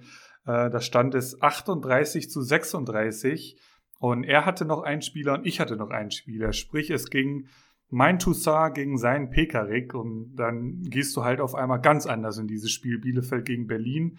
Ähm, hochkonzentriert, wirklich natürlich äh, WhatsApp-Kontakt nonstop äh, dabei gehabt mit verschiedensten Managern, natürlich auch mit Carsten Schwibschwab. Und es ist dann Gott sei Dank nochmal gut für mich ausgegangen. Äh, Toussaint hat dann geliefert mit fünf Punkten, aber generell Berlin, es ist, Labadia muss zum einen aufpassen, jetzt hier nicht diesen Ruf des Feuerwehrmanns zu bekommen, weil, ja, also mannschaftliche Leistung von Berlin, das ist erschreckend und euch zum ersten Mal. Und man überlegt sich halt gerade so ein bisschen, Kunja fällt vielleicht sogar länger aus, wie will er darauf reagieren? Und es gibt halt einfach keine Antwort drauf, weil eine Alternative auf der Bank gibt es nicht, die auch nur einen Hauch von Kreativität so ein bisschen ausstrahlt. Diese, da sind riesen Lücken in diesem Spiel, ähm, was ich mir einfach nicht erklären kann, wie das in so mit diesem Team so, so vonstatten gehen kann. Ähm, und, und die sind halt auch echt, die haben überhaupt keinen Bock, dieses Spiel zu gewinnen. Da, das habe ich so ein bisschen so den Eindruck, Bielefeld viel heißer gewesen.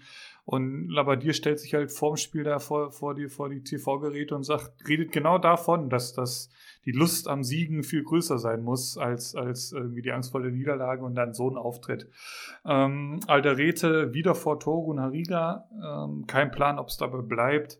Ähm, es muss halt irgendwas passieren. Wie gesagt, wenn Kunja jetzt etwas länger ausfällt, sehe ich da auch ehrlich gesagt für die nächsten Spiele echt schwarz, weil die, die Einstellung, wie die in diese Spiele gehen, ist erschreckend. Klar, Schalke kann man da so vielleicht auch so ein bisschen rausnehmen, war zum einen noch mit Kunja, zum anderen war es halt Schalke. Und ähm, ja, also Berlin generell im Januar wird sich zeigen, wo die Reise hingeht. Aber boah, mit Berlin-Spielern ganz vorsichtig. Also Cordoba hatte eine kleine dicke Chance, holt trotzdem noch drei Punkte. Luke Bacchio vier Punkte. Bei einer einzelnen Niederlage vielleicht gar nicht so schlecht. Von uns letzte Woche noch schwer gelobter Rieder, eher blass, holt einen Punkt. Ja, mit, mit Vorsicht zu genießen, die Berliner. Mit Vorsicht zu genießen. Und jetzt haben wir auch so kurz den Schwenk äh, Richtung Keiler Cup. Würde ich noch mal kurz verkünden wollen, wer denn auch die Sieger sind. Da ging es ähm, teils ziemlich, äh, ja, heiß her über den ganzen Spieltag. Wie gesagt, bei mir ging es bis Sonntagabend. Ich verlese einfach mal. Zwietracht Maximus verliert gegen Stumpenrudi 21 zu 30. Ähm, da haut Liga 30 gegenseitig raus. Goat van Kabak, Erik, dein ja, Bezwinger äh, bezwingt auch den nächsten Erstligisten, Olaf Melberg, auch denkbar knapp, 22 zu 18. Otinho gegen Keilergenuss nun 29 zu 32. Liga 2 Anti-Wurzel verliert deutlich gegen Langes Glied mit 8 zu 37. Havanna gegen Golson 19 zu 29. SG nun gegen Faxe, das Hattenbacher Duell 17 zu 25 pro Faxe. Dann, ja, das von uns betitelte Duell der Giganten, Keggy gegen Bacardi Diakite.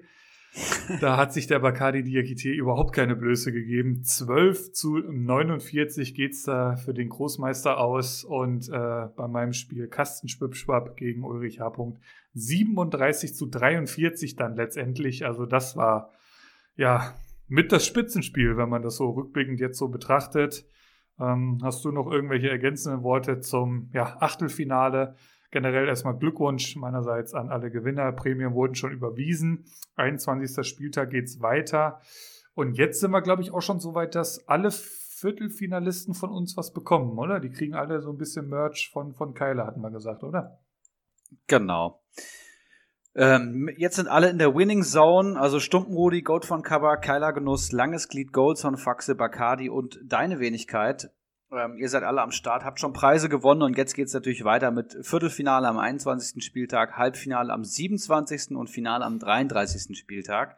Alles hochspannend und ab jetzt gibt's eigentlich nur noch Gewinner. Die Duelle werden geil. Achtelfinale war schon sehr spannend. Das von mir ähm, auserkorene Gigantenduell Keggy Bacardi war im Endeffekt heiße Luft. Freitagabend war es entschieden. Ja, ähm, Coman auf der Bank und Kimmich hat ein schlechtes Spiel gemacht. Bacardi hat Stindel gehabt, ich glaube drei Torvorlagen oder sowas. Da war es für mich eigentlich schon gelaufen.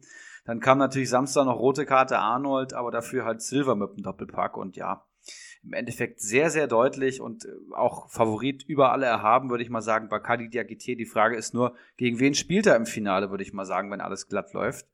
Ähm, am 21. Spieltag geht's weiter. Und Auffällig nur noch einmal Liga ja. 1, ne? Also nur noch Bacardi ja, Diakite ist jetzt dabei. Sagen.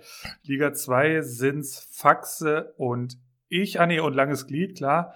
Ähm, ja, und, und Liga 3 prominent und äh, vielfältig vertreten.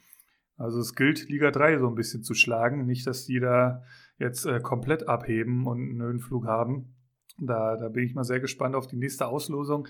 Ich, man muss halt ein bisschen überlegen, machen wir die Auslosung jetzt schon demnächst, dass man sich so ein bisschen drauf einstellen kann. Aber ich finde es eigentlich, finde ich es fänd ich's gar nicht so schlecht, weil man nicht weiß, gegen wen es geht. Also ich habe da auch schon wieder in Liga 3 gelesen, da werden sich dann die Spieler hin und her geschoben und so.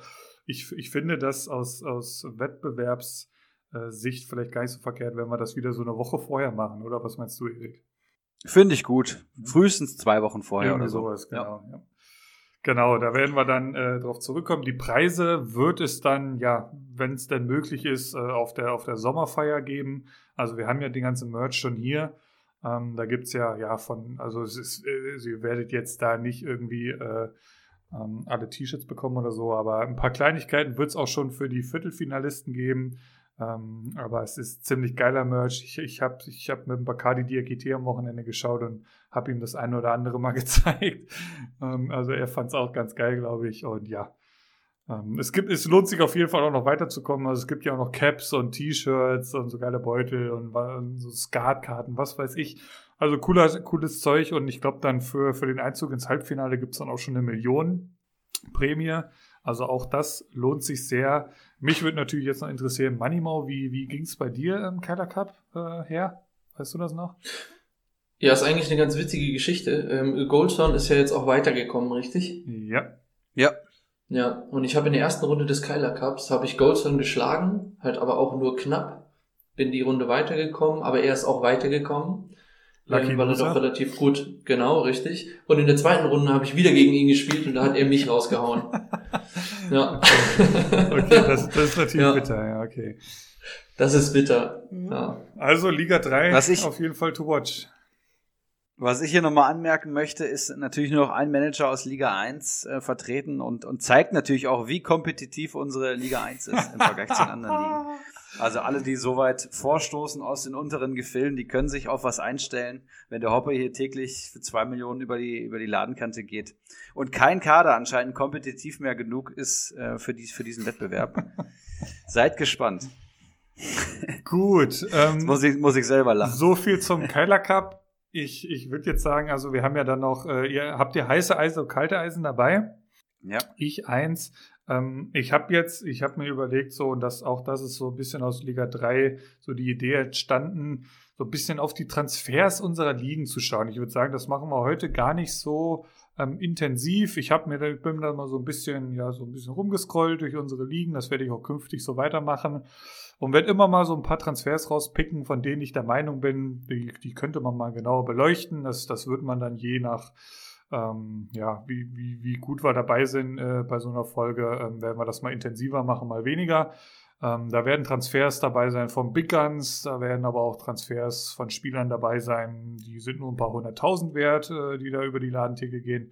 Aber ähm, generell, das ist ja auch vielleicht mal ganz, ganz interessant für Außenstehende, was, was so bei uns an Preisen für die einzelnen Spieler so gezahlt werden. Ich verlese jetzt hier einfach mal ähm, so ein paar Transfers. Ich glaube, es sind jetzt hier so fünf, sechs Stück geworden. Ähm, beispielsweise, was mir sofort aufgefallen ist, und das war, glaube ich, jetzt erst heute oder gestern, Kramaric für 12,12 Millionen, aktueller Marktwert 11,4 zu Danino Nauminho in Liga 1. Ähm, ebenfalls in Liga 1 Hoppe, eben schon angesprochen, für 2 Millionen. Aktueller Marktwert stand heute 1,1. Eben schon gesagt, vom, vor ein, zwei Tagen war der noch bei 600.000. Bin gespannt, wo da die Reise hingeht. Zu Rocco 95 ähm, in Liga 2 ja, kann man äh, Nico Schlotterbeck für 2,5 Millionen, äh, das, das war am Dienstag schon, letzten Dienstag, ähm, der ist aktuell 2,3 Millionen wert zu El Tumor, wie eben auch schon mal kurz angedeutet. Der hat äh, in den ersten zwei, drei Spieltagen irgendwie 18 Punkte geholt oder so, jeweils neun. Ähm, also da für Aufsehen gesorgt. Der kehrt jetzt langsam zurück für 2,5 Millionen auf jeden Fall. Ähm, vielleicht ein Schnäpperchen. Liga 3, da ist mir sofort aufgefallen, Douglas Costa für 3,8 Millionen zum Örmel den Knusprigen, habe ich mir dahinter oh, noch oh, notiert, oh. what the fuck, ähm, ist äh, 3,6 jetzt auch nur noch wert. Also fand ich ja erwähnenswert auf jeden Fall. Wirtz wird verkauft für 8,9 Millionen von Zwietracht Maximus. Ähm, Kunja wird vorgestern geholt äh, für 11,3 Millionen zu Keiler Genuss nun. Jetzt kam, ich glaube, gestern Abend oder heute dann auch im Laufe des Tages, äh, dass man nicht wirklich ausschließen kann, dass es vielleicht sogar was Langwieriges ist. Ähm, also da muss man mal schauen, ob er sich da nicht äh, total ins eigene Fleisch geschnitten hat. Ähm, und noch erwähnenswert, von uns oft erwähnt, Udo Kai wird vom Bamboleo Rutschbahn verkauft für 4,8 Millionen. Fand ich auch krass. Ähm, aber generell, wenn man sich so Bamboleos äh, Kader anschaut, ja, fand ich aber schon überraschend, dass man sich dann dafür entscheidet, einen Udukai zu verkaufen. Fand ich so erwähnenswert. Was ist so der Transfer, der euch jetzt hier so am meisten ja schockiert? Oder sagt ihr irgendwie, yo, El Tuma, Nico Stotterbeck für zweieinhalb Millionen, Glückwunsch dazu? Ähm, bei mir ist es Hoppe, ganz klar. Also, ich ärgere mich. Was erwartest ja, du denn? Ähm, wo, wo, was schätzt du? Wo, wo geht ihr so hin? Naja, ich habe das Gefühl, Comunio wird von vielen gespielt wie eine FIFA-Karriere und junger, talentierter Spieler mit einem Dreierpack. Ich meine, Comunio bewertet ja immer nicht nur das ähm, für den Mannschaftswert, was die Spieler leisten, sondern was äh, die Erwartungshaltung ist für so einen Spieler. Und wenn alle erwarten, dass er steigt, dann kaufen ihn alle und dann steigt er auch. Ne? Das ist die selbsterfüllende Prophezeiung, kennt man vom Aktienmarkt etc. Und, und Hoppe ist halt so ein typischer Hype-Kandidat. Ne? der wird jetzt aufgebaut, darüber wird man reden und, und steigt jetzt wirklich schon täglich seine 150 bis 200.000. Also der wird auf jeden Fall die 2 Millionen Marke knacken. Das ist jetzt die Frage, was, was Schalke hin weiterhin dann reißt, aber ja, es kann halt nur nach oben gehen, ne? Und ich ärgere mich, dass ich ihn nicht im Kader habe. Ich fand halt auch Kramaric krass, für 12,2 Millionen jetzt aktuell auf Kramaric zu setzen. Also wir haben 4-0 gegen Stuttgart, äh, gegen, gegen Stuttgart, äh, gegen Schalke verloren fand ich auch, ja, doch etwas überraschend ähm, von, von Danilo Naminho. Dazu muss man ja auch sagen, man kennt so die ganzen Hintergrundgeschichten nicht, muss da verletzungsbedingt irgendwen verkaufen oder wie kam es generell zu dem Transfer, das, das kann man jetzt natürlich jetzt nicht alles hier zu den einzelnen Managern recherchieren, aber das halt so die Transfers diese Woche, die mir so ein bisschen ins Auge gestochen sind. Würdest du dir jetzt aktuell einen Kunja für 11,3 Millionen holen, Manimo? Äh, ja, nicht, wenn er verletzt ist. Ja. Also ist ja auch die Info, die man aus Liga Insider quasi rausliest. Ähm, nee, also momentan würde ich es nicht tun. Ähm, ich hätte aber noch eine, eine Anmerkung zu dem Costa-Transfer. Mhm. Äh, dass der Douglas Costa, ähm, hattest du vorgelesen, ist äh, gekauft worden, richtig? Genau, ja. Äh, könnte auch ein Transfer von mir sein. Äh, Finde ich tatsächlich. Äh, also das ist, aber sowas, sowas ist mutig, äh, sowas zu machen, weil irgendwas wirst du dir dabei gedacht haben. Ähm, der hat extrem schlecht gespielt, hat einen Minuspunkt geholt und Koman kommt rein. Ich weiß gar nicht, war Koman nicht ganz fit oder ähm, warum Äh, genau, Costa überhaupt ja, gespielt noch hat. Leichtes Trainingrückstand. Okay, aber ja, das sind, das sind halt dann auch so Dinge. Ähm, ja, warum nicht? Da also finde ich gut. Also ich finde einfach nur, dass es grottenschlechtes Comunio-Spiel. Also jeder, der das Spiel gesehen hat, hat gesehen, dass Douglas Costa überhaupt keinen Mehrwert für die, für die Mannschaft hat, wie Klinsmann es nennen würde. Und wie gesagt, Gnabry, Sané und ähm, Coman sind alle drei fit. Alle drei werden spielen. Und Costa hat sich jetzt nicht wirklich für, für weitere Einsätze empfohlen und den dann, der hat den ja heute geholt. Also mit dem Wissen schon, ähm, vom, vom Wochenende und mit dem Wissen, die sind jetzt alle wieder fit. Also ich finde es, ja, Kategorie sehr mutig, sagen wir es mal so. Also ich habe jetzt hier gerade mal offen, Douglas Costa hat in den letzten 1, 2, 3, 4, 5 Spielen minus einen Punkt geholt. Und zwar der gegen Gladbach. Vorher hat er nämlich überhaupt nicht gespielt oder wurde zu spät eingewechselt. Mutig, mutig. Ähm, vom Irving Irgendwann-. Irgendwann explodiert er. Finde ich aber gut von ihm, dass er den geholt hat. Weil das ist nämlich genau das Ding bei Comunio. Ähm, zu viel Fußball-Sachverstand ähm, haben wir auch oft genug tatsächlich im Weg äh, gestanden. Deswegen Und bin wenn ich du dann mal so diesen einen Transfer Anders hast- kann ich es mir nicht erklären. Ja.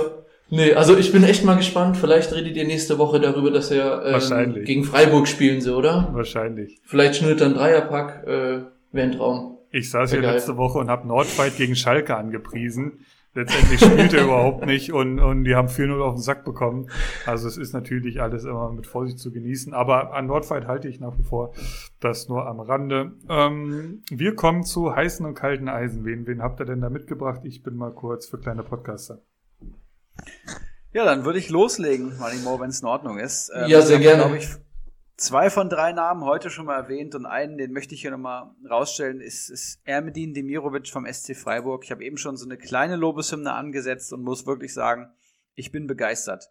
Ähm, in den ersten Auftritten, wo ich ihn gesehen habe, war er so ein bisschen Fremdkörper. Man hat schon gesehen, der hat halt eine krasse Dynamik im Gegensatz zu Höhler und Petersen. Und jetzt ähm, vorne drin als Vorbereiter, als Balleroberer und als Torschütze mittlerweile wichtig beim SC Freiburg. Der ist 22 Jahre alt und ähm, also passt natürlich perfekt ins Geschäftsmodell vom SCF rein. Ähm, ne? Potenzial abrufen bei Freiburg und dann ist das natürlich ein Spieler, der für ordentlich Millionen ähm, Freiburg verlassen darf. Aber bis dahin muss er natürlich erstmal leisten. Comunio Marktwert 4,35 Millionen, 39 Punkte am Konto, 11 bewertete Einsätze, macht ein PPS von 3,55.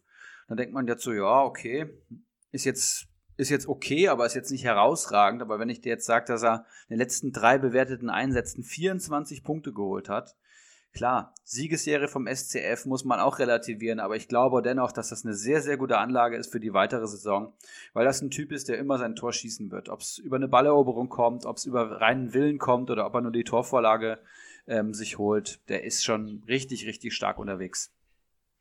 Ja. Was hast du als erstes heißes Eisen? Äh, noch eine Ergänzung vielleicht zu äh, Demirovic.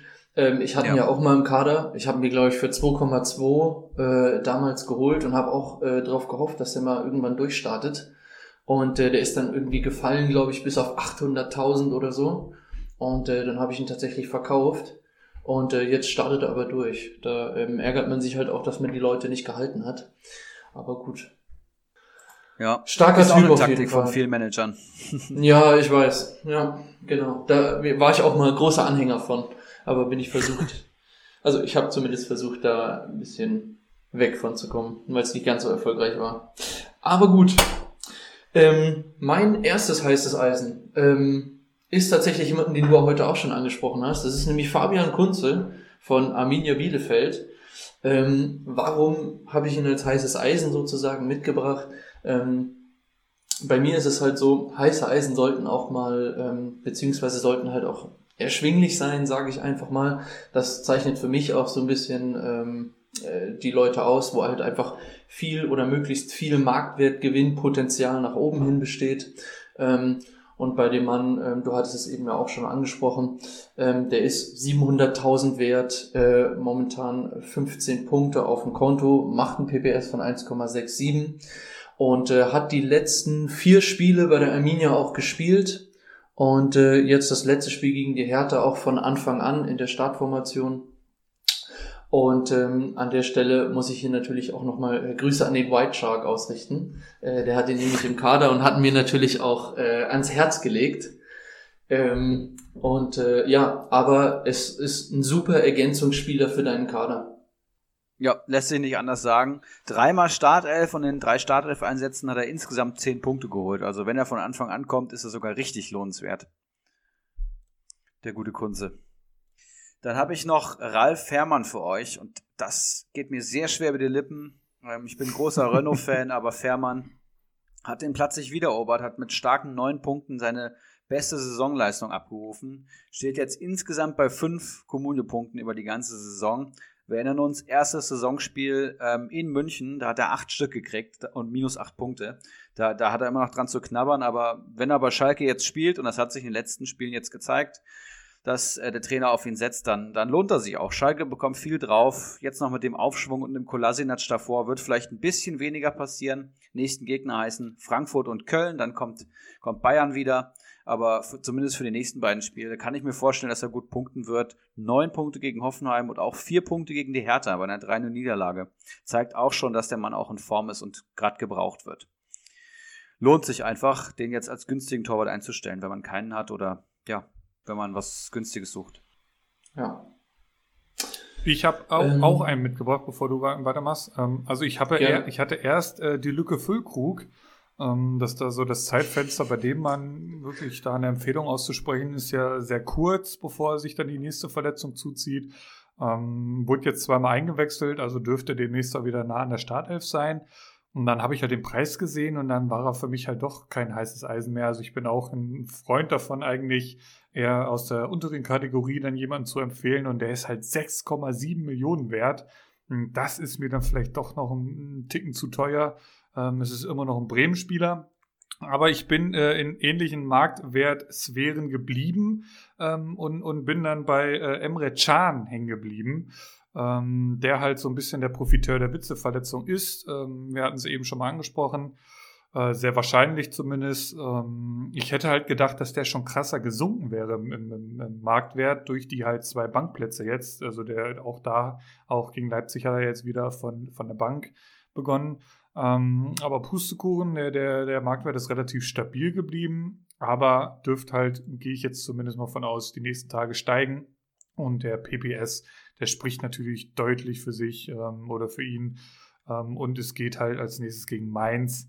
Also ich würde mir für den aktuellen Marktwert von 6,5 Millionen ins, ins Team holen und äh, meiner Meinung nach ein heißes Eisen. Kann man schon machen. Ja. Gut, dann äh, würde ich mal weitermachen. Ähm, ich habe noch einen Spieler mitgebracht, wo ich mir gar nicht so sicher bin, ob ich den hier als heißes Eisen auch wirklich vorstellen kann. Aber wir können zumindest mal drüber sprechen. Ähm, und zwar ist das Adamian von Hoffenheim. Und äh, hier einen Hoffenheimer Stürmer quasi vorzustellen, ist natürlich auch äh, ja gewagt eventuell.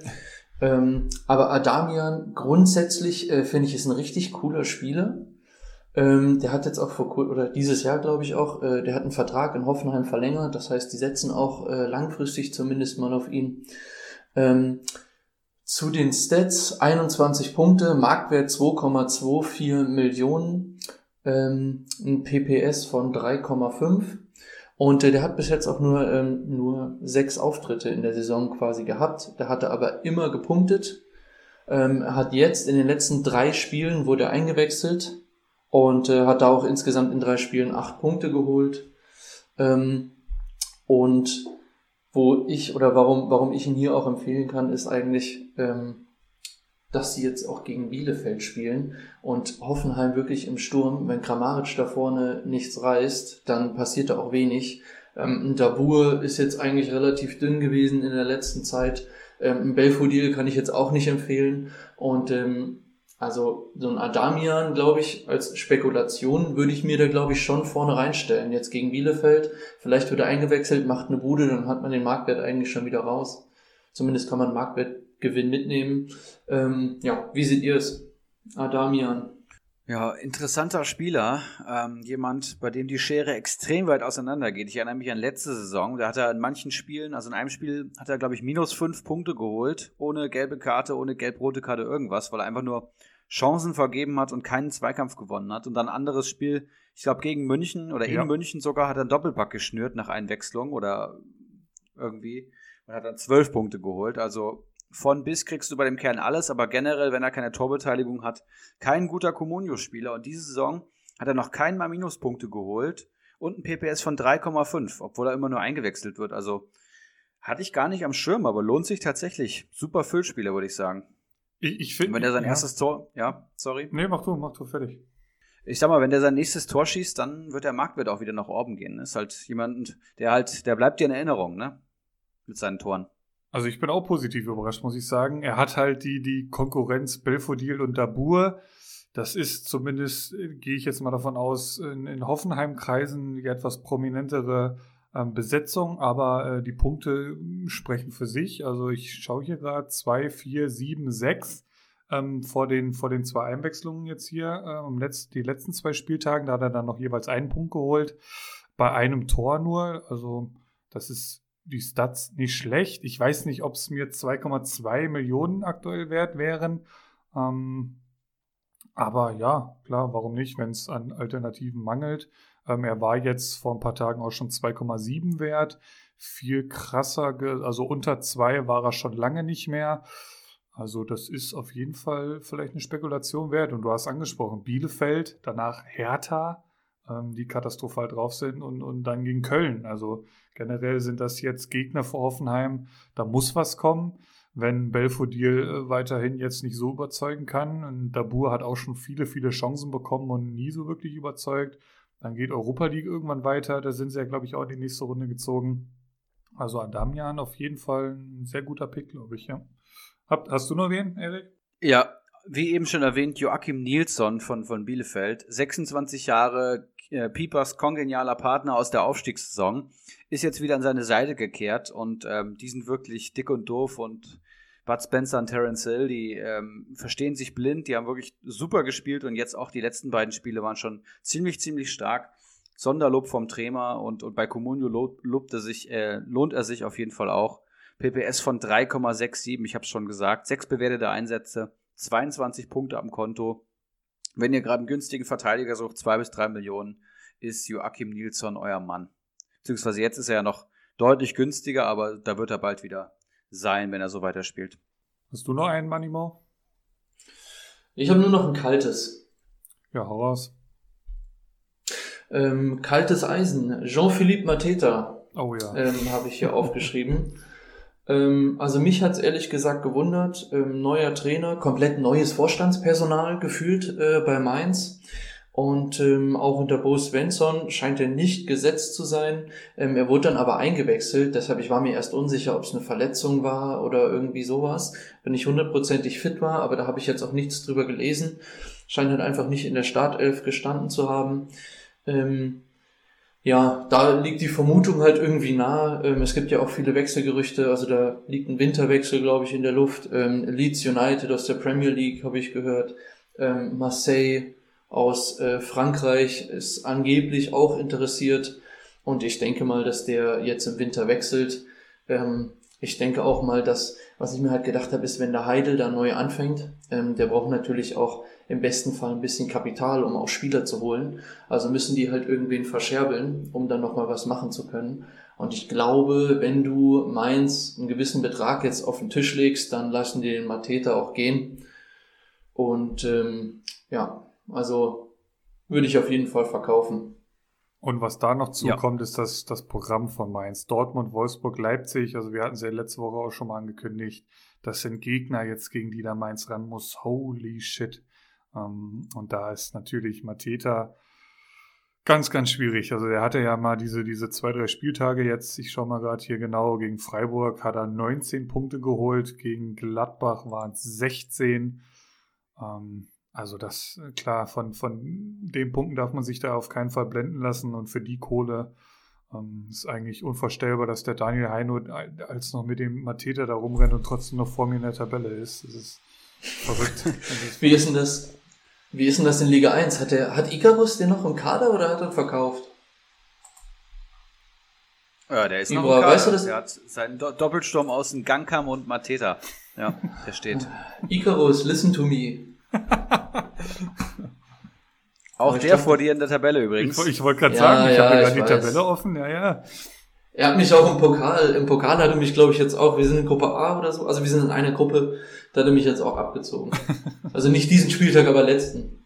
Ja, das, das kenne ich, so, so solche Geschichten. Unvorstellbar. Erik, nächsten- hast du noch was?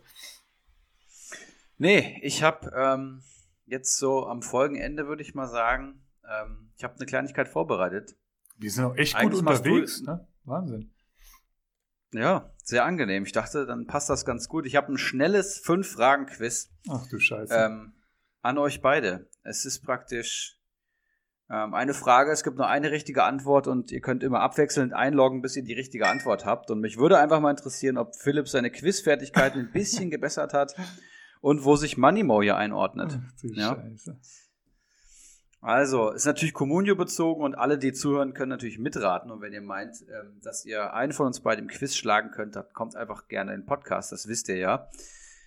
Ähm, erste Frage ist zum Warmwerden, aber zählt auch schon. Ähm, wer hat in den letzten fünf Spielen die meisten Communio-Punkte geholt? Okay, Moritz fängt an. Ich, wollte gerade sagen, Okay, sorry. Geschwindigkeit oder? Nee, eigentlich wollte ich euch abwechselnd äh, raten lassen, aber dann ist Philipp dran jetzt. Grifo ist falsch. Okay, dann möchte ich noch mal kurz in mich gehen. Wenn Grifo falsch ist, also Silver ist es nicht. Also ich gehe gerade so ein bisschen so die Top 5 durch. Da sind Levi, ich glaube Müller ist noch da, irgendwie Silver ist auch Top 3.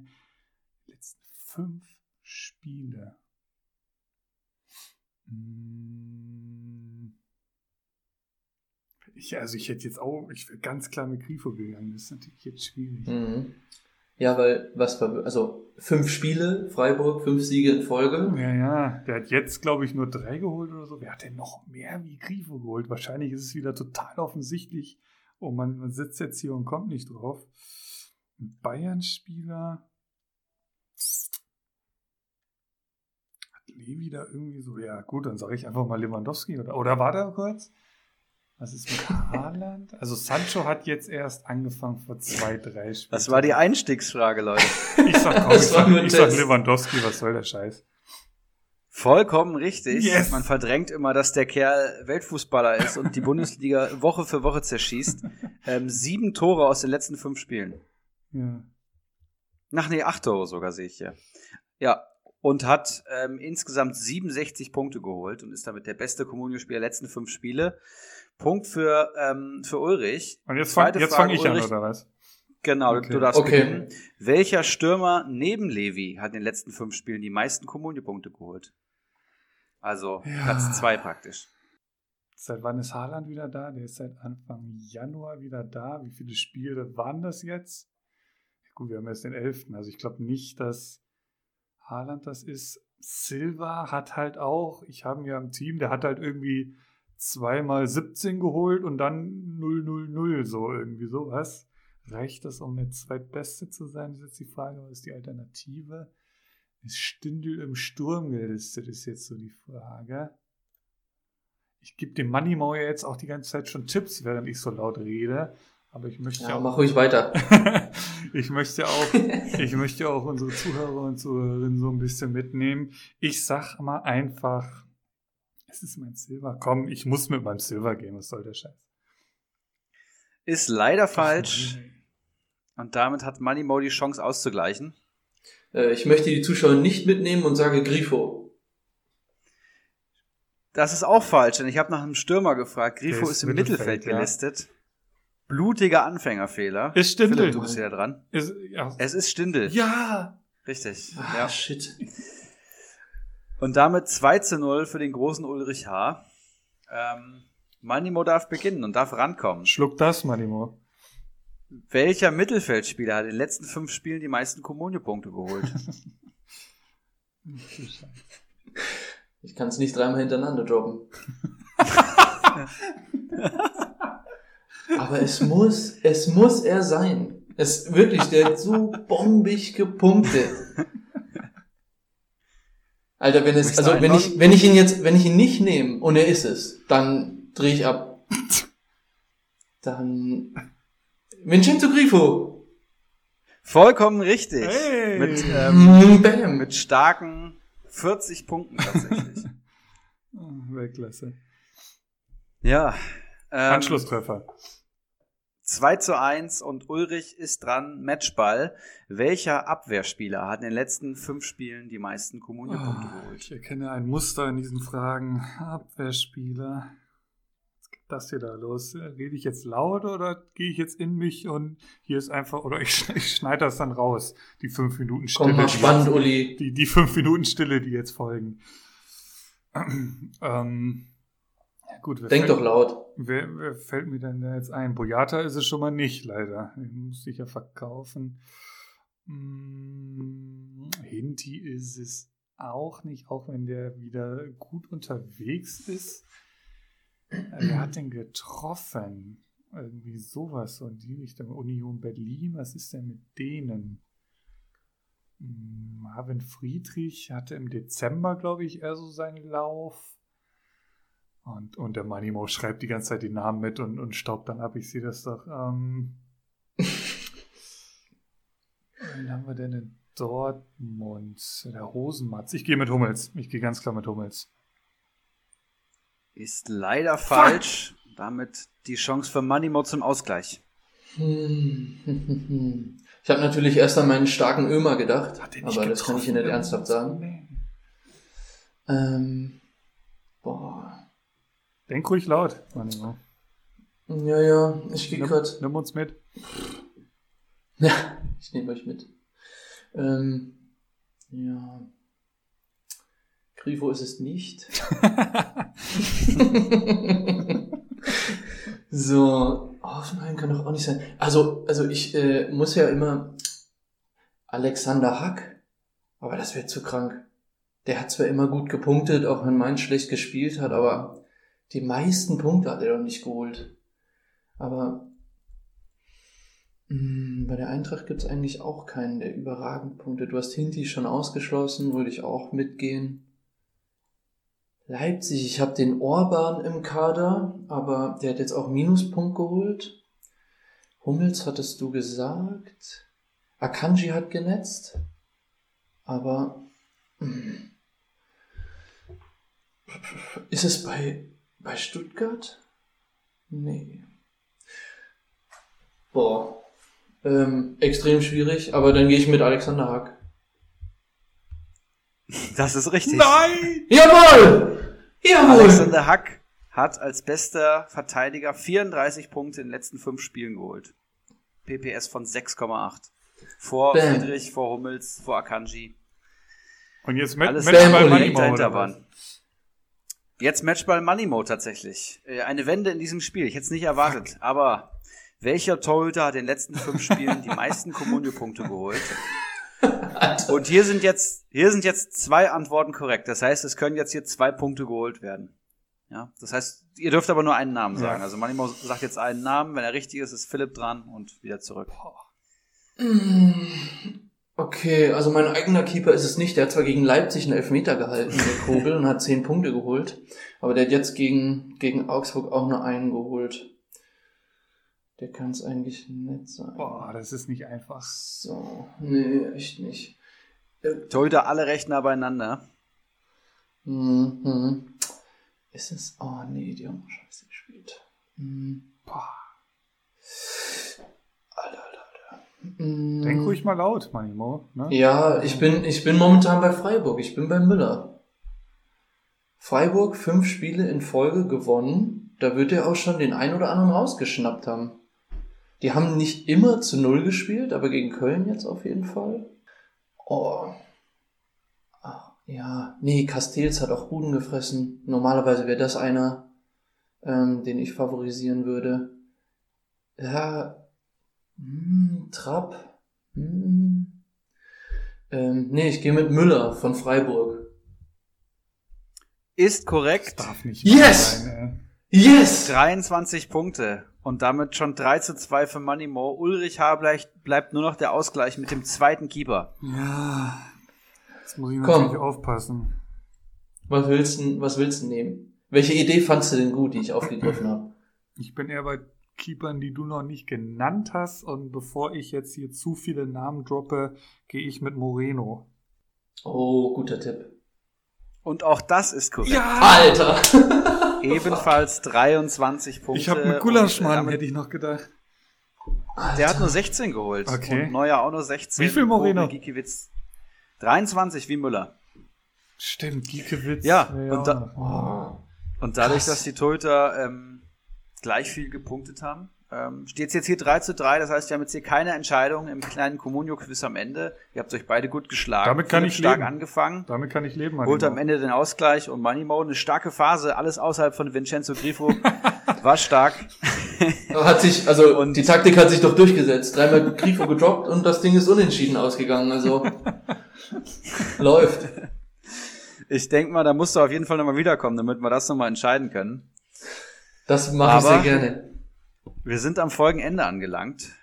Und ich sag schon mal, vielen lieben Dank, Manimo, für dein Podcast-Debüt. Eine Stunde 50 fast auf der Uhr. Alles gegeben an diesem Montagabend. Und äh, ja, vielen lieben Dank euch beiden. Ja, auch von meiner Seite hat Bock gemacht, Manimo, gerne wieder. Äh, White Shark war ja, dein, dein kleiner Bruder war ja auch schon zweimal, glaube ich, da insgesamt. Ähm, ja, hat Bock gemacht, auf jeden Fall. Ähm, Wünsche dir alles Gute für die Saison. Sieht ja ganz gut aus bei dir. Also ich habe mir ja auch eben mal so die Kader unter dir angeschaut. Also da ist ja ähm, äh, der, der, der, Erhalt des großen Money-Maus in Liga 1 durchaus drin und ich hoffe, wir sehen uns dann nächstes Jahr. Ne?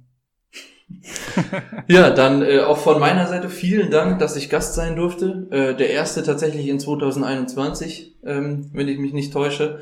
Große Ehre, hat echt Bock gemacht, Jungs. Ähm, schönes Duell am Ende gewesen, Uli. Und äh, ich drücke dir auf jeden Fall äh, die Daumen für den Aufstieg, damit du mal wieder ähm, auch mit den großen Jungs spielen kannst. In unserem Becken schwimmen darf. ja, genau. Ich wollte jetzt nicht, ich wollte jetzt nicht, ich wollte jetzt nicht auf die White Shark Vokabel äh, zurückgreifen, aber danke, dass du es getan hast. Ja, hat Bock gemacht, Jungs. Weiter so, mega Podcast. Ähm, macht echt Bock. Vielen, vielen Dank. Sehr cool, danke. Vielen, vielen Dank. Ich möchte noch, möchte noch was anmerken, bevor ich dir ähm, die letzten Worte überlasse, Philipp.